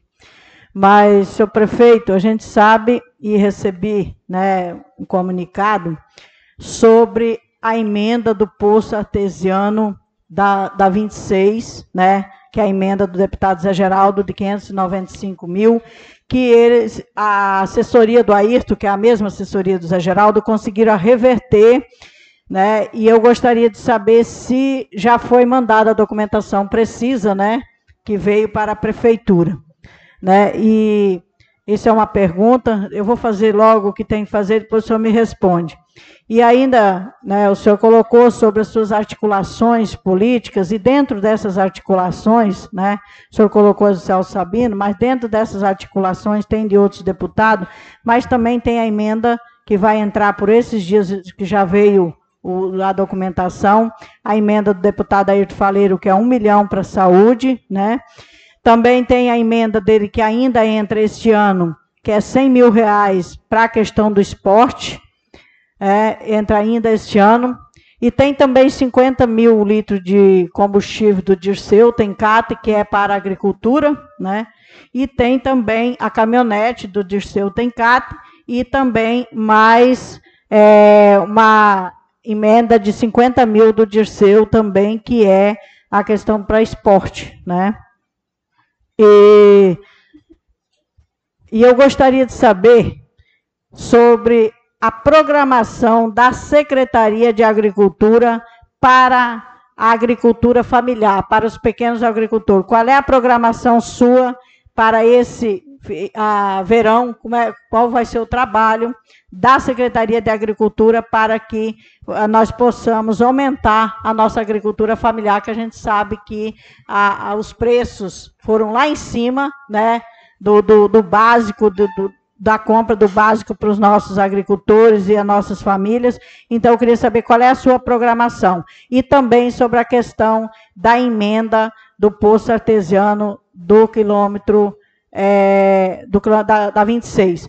E também é, a, a, nossa, nossa promessa de campanha da questão do posto, do posto de saúde do 80, né, que é uma preocupação, né, que inclusive é, a gente, de, desde fevereiro que eu pedi a solicitação para fazer a limpeza lá, porque lá tem um baúba de quatro anos, né, que nunca foi limpado. Então, agora tenho pedido à secretária, secretária para limpar, está aí meu indicativo, né, que foi feito. Então, eu gostaria de saber para o senhor qual é a programação da Secretaria de Agricultura e a questão da emenda da, da emenda do poço lá do Zé Geraldo.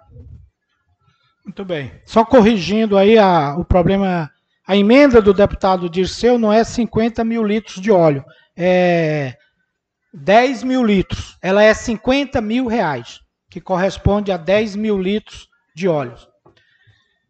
Então, muito bem. Com relação a, a 26, é sim, nós estamos preparando a documentação, inclusive a nossa assessora Leni, ela está trabalhando em cima disso, para que a gente possa reativar essa emenda do Zé Geraldo e a gente é, colocar isso para andar, né? E que a gente possa realmente resolver aquele problema lá da água do, do da 26. Então, Vânia, o deputado Ayrton Faleiro, sim, arrumou uma emenda de um milhão de reais. Está aí indicada e ela deve sair, como você falou, em breve.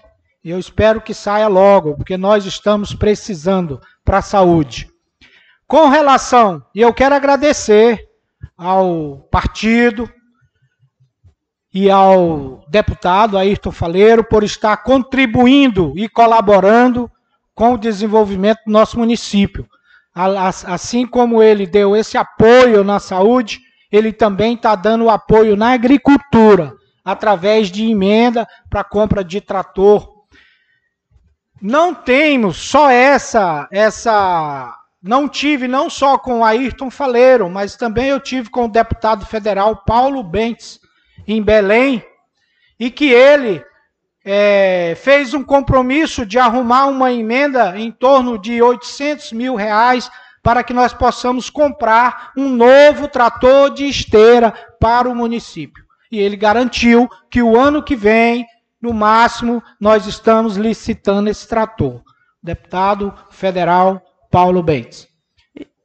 E sobre a questão também, doutor, da das reformas das escolas, por exemplo, a do 80 foi começada uma reforma, o pleito passado não foi terminado, e a gente queria saber sobre a questão, porque é previsto, né, pode ser previsto as aulas começarem em agosto, né, é. e eu gostaria que o senhor colocasse sobre a questão da como é que está a programação das reformas das escolas ao longo do município, né, porque quase todas as escolas precisam de reforma, principalmente nós sabemos que a 80, 26, é, é, 80 Sul precisa de reforma, Vila Pacal também. Parece que a Vila Pacal vai rea... uma escola né, para lá, né? Na realidade, eu tive duas reuniões com o sindicato dos professores e tive uma reunião com os coordenadores, junto com o secretário, e a gente sabe que estava abandonados os colégios, a parte de informática, nada existia. Tivemos que adquirir computadores, impressoras, porque realmente o pessoal não tinha como trabalhar. E determinei ao secretário de Educação que fizesse um levantamento dos prédios para praticar o início da reforma. E já, tá, já aconteceu no Francisca Gomes, não é isso? A reforma das salas. E está acontecendo no grãozinho, a reforma total do colégio. Certo? Está em andamento a reforma do grãozinho. E assim, conforme o levantamento que ele fez, a gente vai estar atuando nessas reformas. Há recurso na educação para que a gente possa fazer essas pequenas reformas, tá? Eu estou acompanhando de perto e a gente e, é, é, está fazendo acontecer essa situação. É, com relação à agricultura, a agricultura, já solicitei do, do, do Alonso, ele até mandou um levantamento do que está sendo feito, mas é muito extenso, não vou ler aqui para vocês, mas na síntese, estão sendo cadastrados os agricultores né, que, nesse, é, que vão participar do programa da piscicultura, que nós vamos dar início a este governo sem muita burocracia igual tinha no, na gestão passada, para que nós possamos resolver de fato esse problema, porque tem uma, uma escavadeira que ela é da agricultura, ela estava quebrada, nós mandamos arrumar e hoje está em pleno funcionamento. Então, está sendo feito o cadastro, mapeando os agricultores, para que receba esse benefício da piscicultura.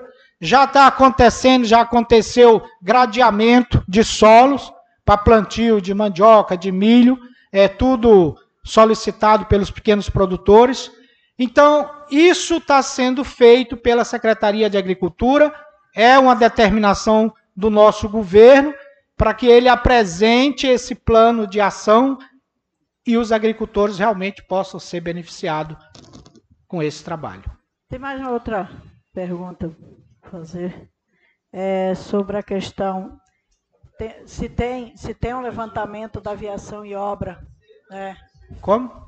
Se tem um levantamento da aviação e obra é, de todos a questão das, das pontes, porque parece que foi. Eu queria que o senhor explicasse para nós sobre essa questão das pontes, porque tem duas divisões.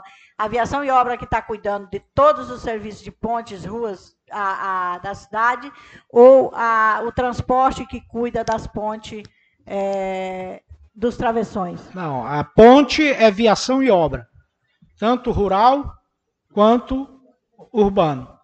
E foi feito um levantamento, inclusive com pontos de GPS, das pontes que estão é, necessitando. Já foram feitas em torno de 23 novas pontes, foram feitas sete reformas e foram colocados, foram substituídas por bueiro mais sete pontos de, de, de garapés. Então, é, essa, essa programação, ela está em andamento agora para iniciar juntamente é, nessa novo, nesse novo alinhamento do, de conserto dos travessões, para que arrume a estrada e, ao mesmo tempo, a ponte. Essa é a linha de raciocínio. Agora, foram feitas já 23 pontes, novas pontes. Foram feitos, reformados sete pontes. E foram colocados sete pontos de igarapés com bueiros. Tá? Então, nós estamos fazendo, em média, nesse, nesses cinco meses de governo, nós fazemos, em média, quase cinco pontes por mês. Se você dividir 20 ou 30 por 5. Certo, continuando a nossa sessão, né, ouvimos a palavra da a pergunta da vereadora Vânia, respondida pelo nosso prefeito. Queremos agradecer a presença das pessoas aqui presentes, que volte sempre no Poder Legislativo. Agradecer as pessoas que estão acompanhando na rádio, aí pelo Facebook. A meu amigo Leandro Real, que está retransmitindo a sessão lá, que estão acompanhando. Também um abraço especial à nossa secretária de Ação Social, que também está acompanhando a nossa sessão. Próximo vereador inscrito, vereador Amazonas.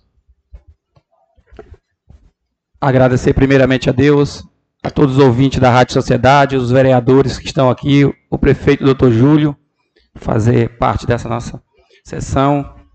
E fazer uma pergunta que eu fiz, ela, eu mandei um requerimento logo no começo, no, acho que foi na primeira ou na segunda sessão, sobre uma casa de apoio em Santarém. O senhor tem alguma previsão, algum levantamento sobre essa situação? Como é que vai ser feito? Ou se vai ser feito esse ano, a partir do ano que vem? Que nós sabemos que tem gasto e não é pequeno. Outra situação é sobre os títulos definitivos. Definitivo dentro da cidade mesmo, que são Vale das Minas, Cacoal, Vila Nova, que a última vez que foram liberados esses títulos, que foi no mandato do Ivo, né? Que nisso nós estamos com 10 anos, que foi nos dois primeiros anos dele que eu participei dessa, dessa situação, e sendo que facilita né, para a população, através de construções, é, financiamento pela Caixa, essas coisas assim. Então, o senhor tem alguma previsão sobre essas duas situações? Muito bem. Quero falar primeiro do, do programa Titula Brasil, que nós assinamos a adesão a esse programa junto ao INCRA.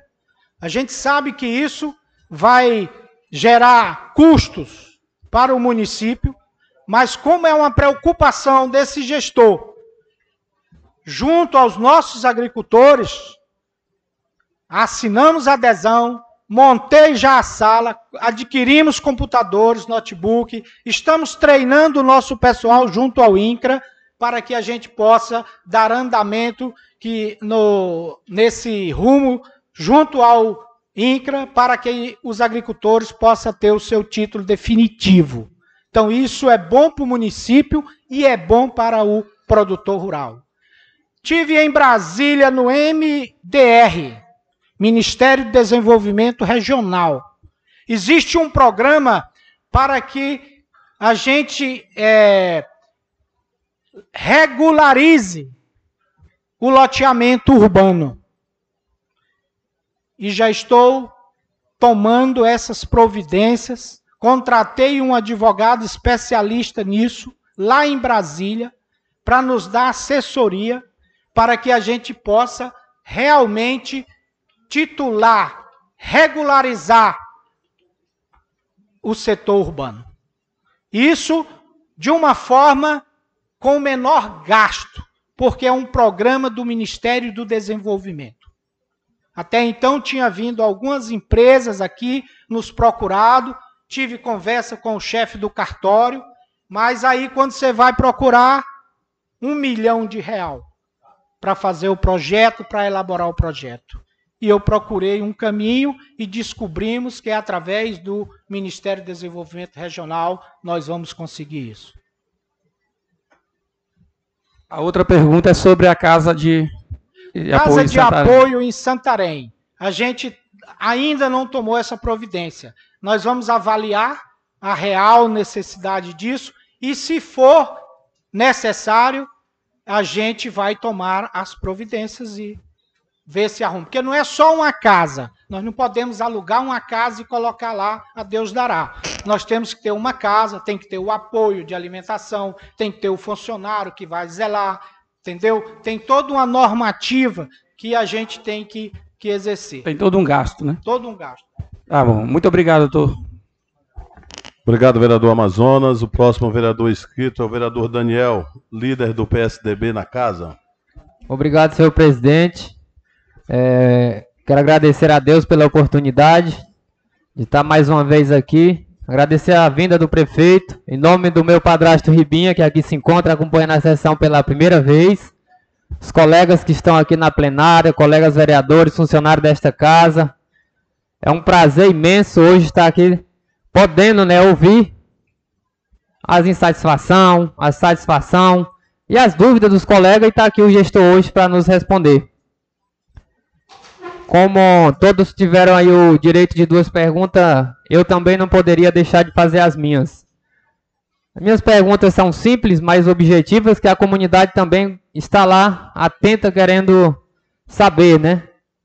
Qual o planejamento da aviação e obra em relação às pequenas agrovilas que tiveram aí mandatos que nunca foram atendidos em relação à iluminação pública, como deve ser feito esse planejamento para poder incluí-las no planejamento do governo.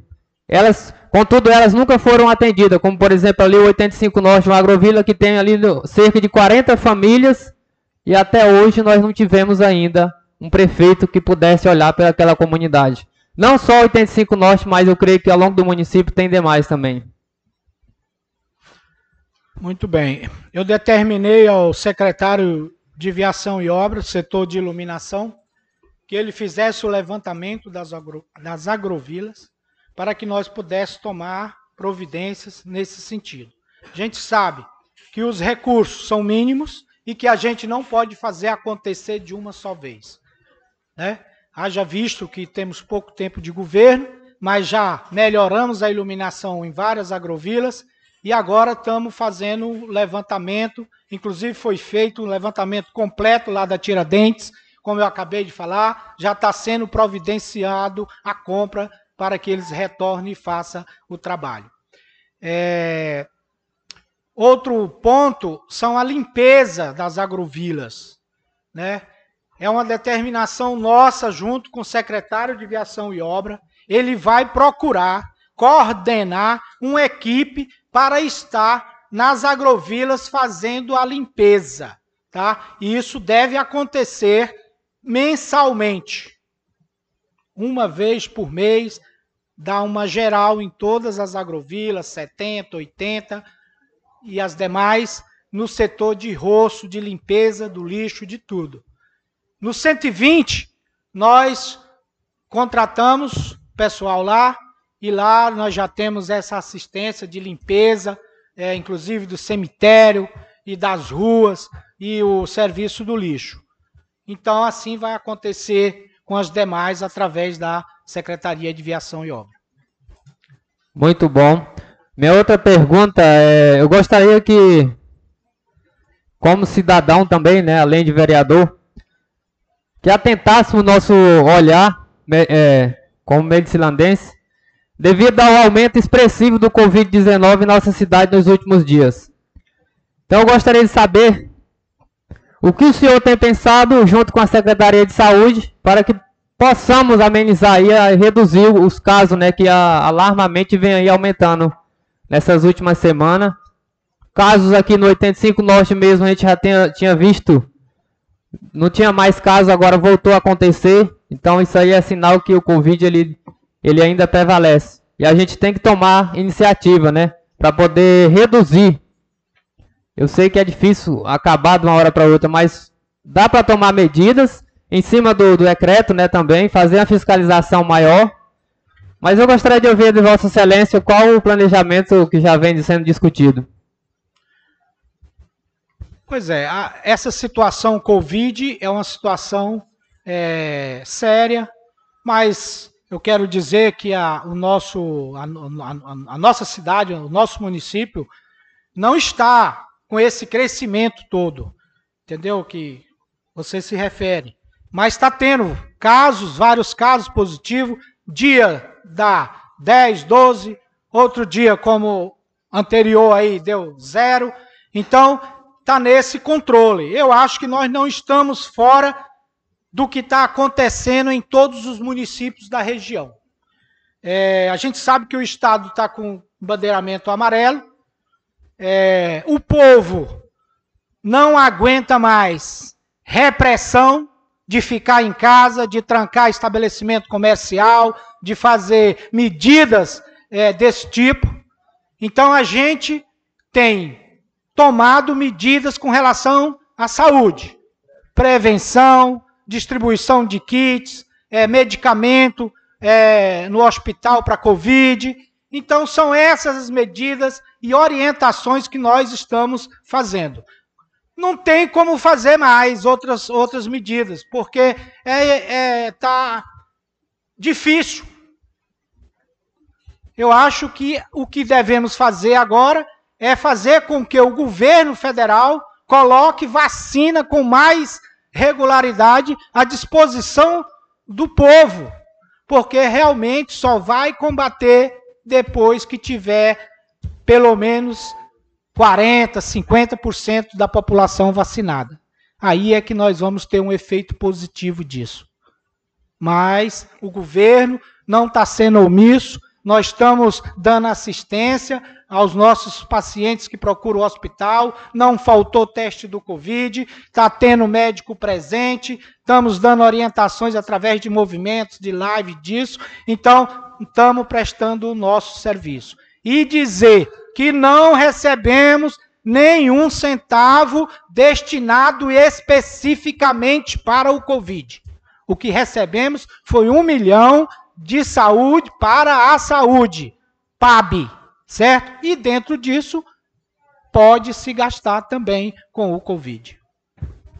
Muito obrigado, seu prefeito.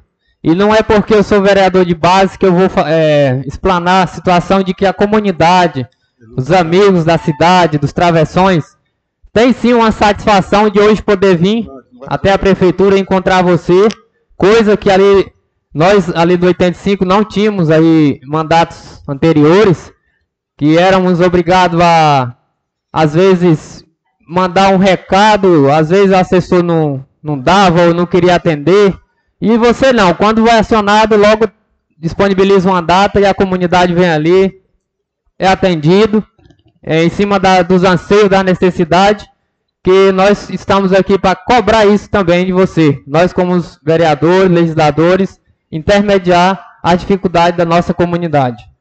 Eu quero agradecer a todos pela sua vinda aqui, né? E que tenhamos todos aí um bom dia.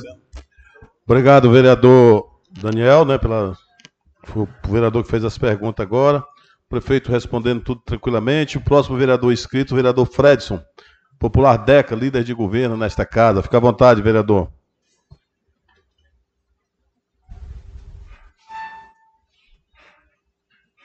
Bom dia, senhor presidente. Em nome do prefeito doutor Júlio, eu cumprimento a todos os colegas vereadores, cumprimento também a mesa, cumprimento aqui as pessoas presentes. Quero aqui estender meu abraço ao meu amigo Netinho, produtor rural do 75 Norte, meu amigo Jair Lima, satisfação, ex-vereador da casa. Em seu nome, eu cumprimento a todos os colegas vereadores também. Meu secretário Jean, cumprimento o senhor, meu amigo São Francisco. Seja todo mundo agraciado e abraçado pelo parlamento, pelo esse dia de hoje. É, eu quero aqui, prefeito, agradecer a sua vinda, dizer que é uma satisfação receber a Vossa Excelência aqui nesta casa, até que possamos, a população, saber dos que fato se pegou o funcionamento da prefeitura, como se pegou os cofres públicos, e para isso fazer uma explanação igual a Vossa Excelência fez, isso é importante. E também, com certeza, a população fica mais agradecida ainda, saber o comprometimento que a Vossa Excelência tem, o trabalho prestado ao longo do município de Medicilândia como médico e hoje como gestor. Então, parabéns mais uma vez.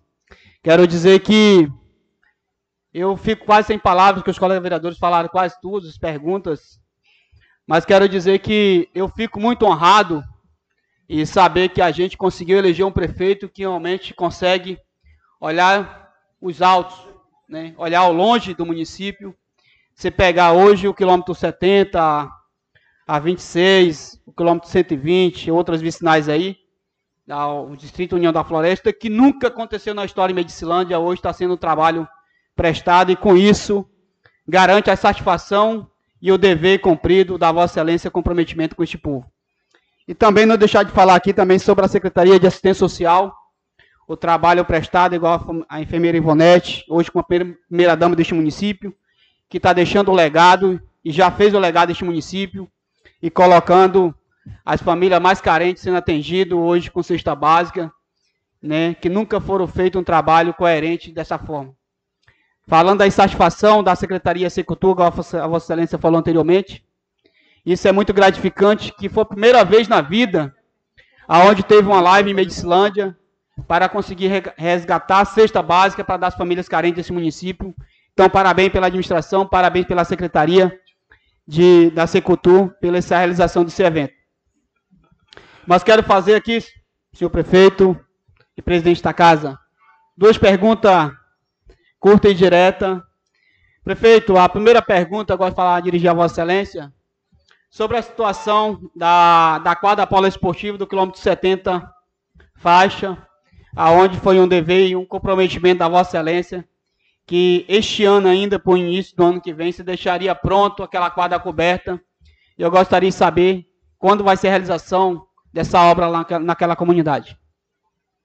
Muito bem é, a quadra dos 70, consegui, através do deputado é, Heraldo Pimenta, o compromisso dele arrumar recursos para que nós fizemos, fazemos lá a cobertura. Inclusive, ele me ligou há pouco tempo, já destinando para lá os pilares dessa cobertura. Chegou lá?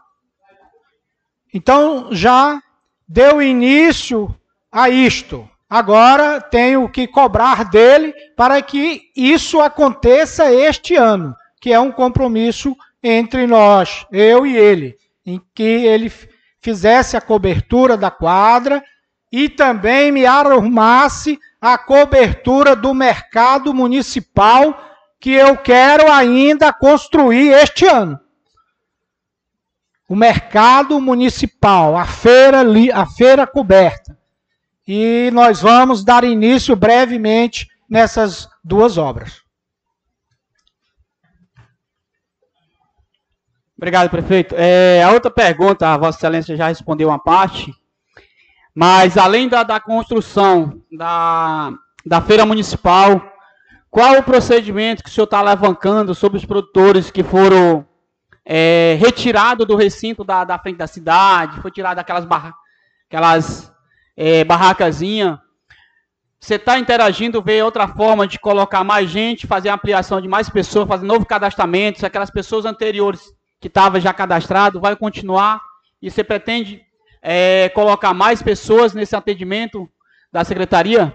Porque é uma pergunta que recebi agora há pouco. Gostaria de saber da Vossa Excelência. Inclusive, já determinei lá para o nosso secretário lá da, da prefeitura que ele fizesse esse levantamento daquelas pessoas que estão ali agora na frente e que já há um cadastro é, feito anteriormente para a Feira Livre, para os boxes lá da Feira Livre, mas que nós vamos cadastrar essas outras pessoas e vamos é, arrumar o espaço, principalmente que vende comida ali, né? Inclusive eu pedi que se tornasse vigilante para que ali não, não se deixasse assentar mais outras pessoas, porque senão você não chega nunca no fim da lista, né? Você cadastra hoje cinco, amanhã tem mais dez lá, aí fica inviável, fica impossível, né? Então nós já estamos tomando esse, esse entendimento e com certeza vamos construí-los e cada um vai ter o seu espaço lá na feira livre. A feira coberta. Eh, presidente, eu fiz as duas perguntas, mas é questão de ordem, eu gostaria de pedir da Vossa Excelência. É, é, vereador, eu não. É, se for para fazer pergunta, eu não vou abrir, porque eu teria que abrir para os outros colegas. São duas perguntas sem prejuízo para qualquer vereador. Mas se o senhor quer fazer um comentário, eu acederei a questão de ordem a Vossa Excelência. É só, é só uma, uma, uma explanação.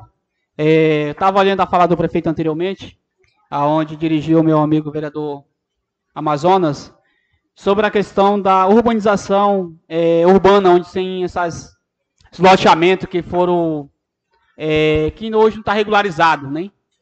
E vendo que o senhor foi junto a Brasília ver essa situação, e hoje é uma perca muito grande, senhor prefeito. Hoje a gente vê a população clamando, aonde as pessoas não conseguem fazer hoje uma, uma, um empréstimo junto ao Banco da Amazônia, junto ao Banco do Brasil, para poder fazer seu projeto, sua casa. E com certeza esse, esse entendimento da Vossa Excelência, buscando esse entendimento, essa interação, com certeza isso é gratificante mais isso com certeza a população fica muito honrado e isso vai ser muito gratificante para a nossa população medicilandense, uma vez que esses bairros, nosso município nunca foi regularizado. Isso vai ser muito bom buscar recursos junto à Caixa Econômica. Obrigado pela.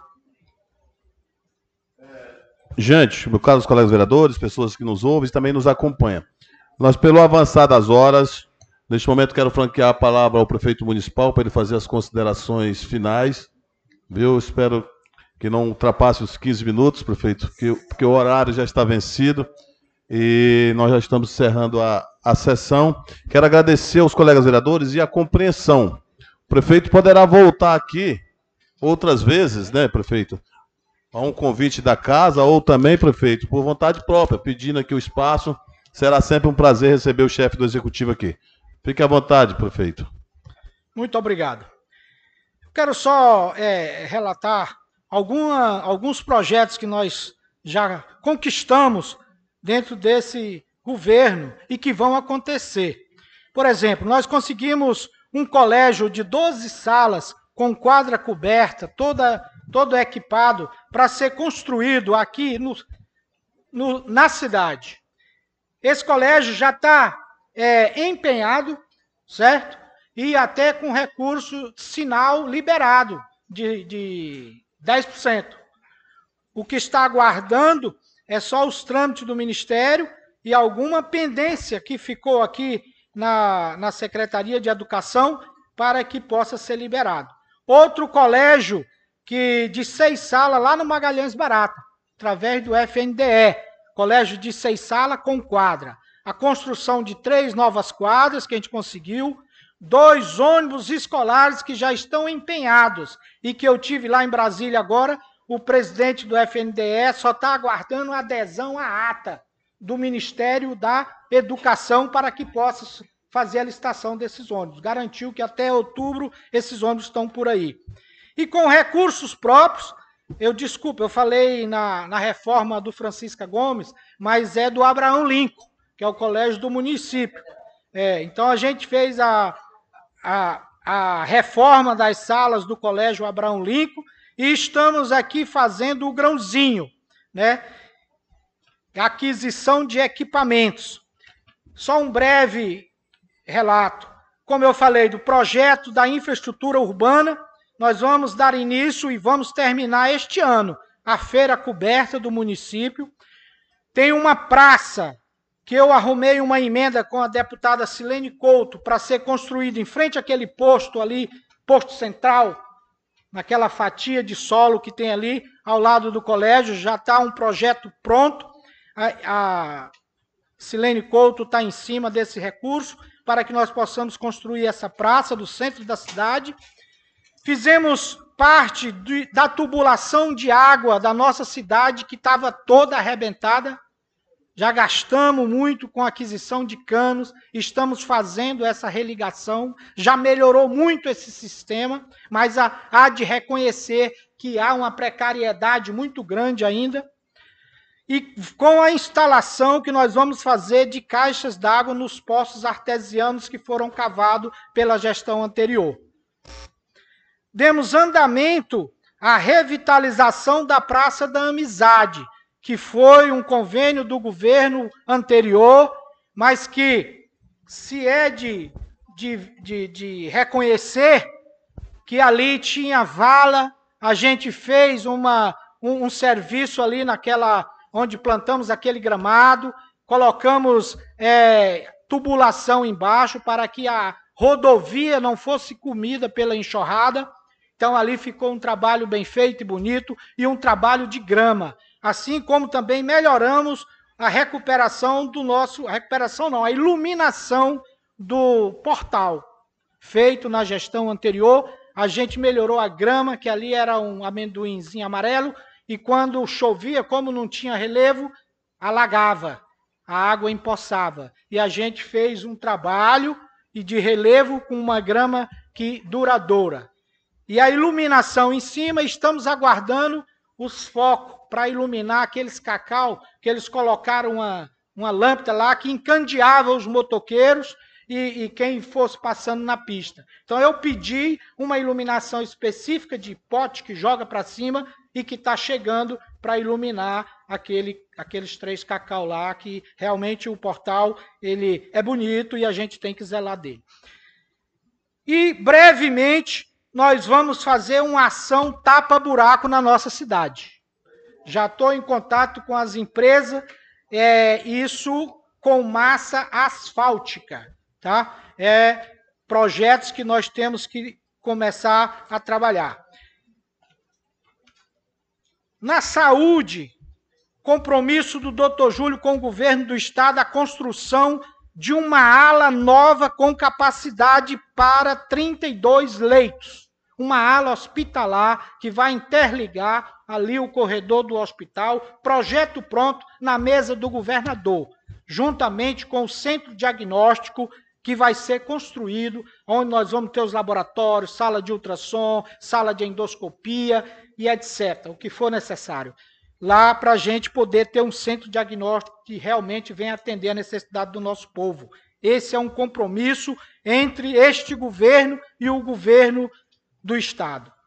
A construção também lá mesmo de um auditório com capacidade para 80 pessoas, para que nossos ACS possam fazer as reuniões e a gente também usar para cursos, para treinamentos, um auditório ali para a saúde, certo? Está dentro desse mesmo projeto que vai ser é, é, é, doado pelo governo do estado, bancado pelo governo do estado. Outra coisa é o posto de saúde do 80, que é um compromisso meu com recurso próprio, nós vamos fazer o, o término e vamos reformar o posto do quilômetro 120, porque aquele que está lá inacabado, está impossível é, reativar aquele projeto, porque a estrutura já está condenada. Então, nós vamos é, melhorar aquele posto e as demais ações em saúde que têm acontecido. Então, quero só, como nosso tempo é curto, quero só reafirmar que o governo do Dr. Júlio é um governo de compromisso e que está presente.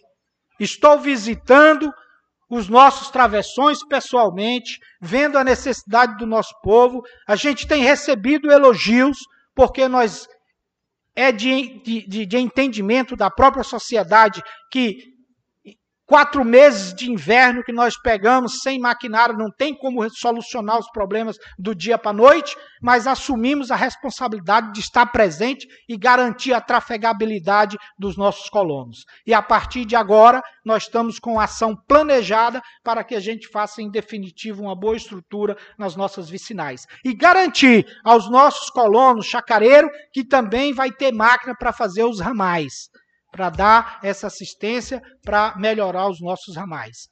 A vontade que nós temos e o compromisso assumido é grande. Eu sei da tamanha responsabilidade. E quero aqui me colocar à disposição da sociedade. Quando quiser debater ou reivindicar, e até mesmo aqui no legislativo, aos nossos vereadores, com certeza eu estarei presente não vou fugir das minhas responsabilidades. Tenho certeza que tenho capacidade para fazer uma boa gestão, tenho certeza do nosso empenho e a gente, junto com os vereadores, nós vamos fazer desenvolver o nosso município. Quero agradecer a todos os vereadores aqui presentes. Eu acho que nós temos é que se unir. Aquela história de quanto pior, melhor, tem que acabar. A gente tem que torcer para o governo dar certo e a gente caminhar juntos, porque é isso que a sociedade quer. E não ficar debatendo assuntos mínimos, pequenos, que não levam a nada. Eu acho que o governo é um governo sério, um governo de compromisso. E é isso que nós esperamos dos nossos vereadores, possamos caminhar junto. Meu muito obrigado a todos vocês, ao presidente, em nome dos vereadores à plateia que aqui se encontra presente, à sociedade de Medicilândia, aos nossos colaboradores, e eu tenho certeza que este governo será um governo de obras, um governo de desenvolvimento voltado para o bem da sociedade. Muito obrigado a todos, tenham um bom dia. Obrigado, prefeito. Queremos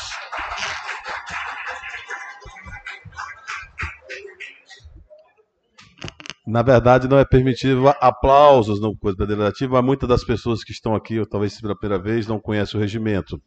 Quero agradecer, prefeito, mais uma vez a sua presença. Seja sempre bem-vindo a esta casa, seja no plenário, seja nas comissões, seja visitando o gabinete do presidente. Quero agradecer aos colegas vereadores, ao secretário Jean, que está aqui acompanhando o prefeito, ao seu Francisco. É, agradecer a todos vocês aqui presentes, as pessoas que nos acompanharam nas redes sociais e também pela rádio. A Polícia Militar que esteve aqui presente conosco, muito obrigado, volte sempre. E a pedido da vereadora Ilane que pediu a dispensa do hino, vamos encerrar a sessão esperando o convite do prefeito para o almoço. Então, muito obrigado, que Deus nos abençoe em nome de Deus declaro encerrada a sessão.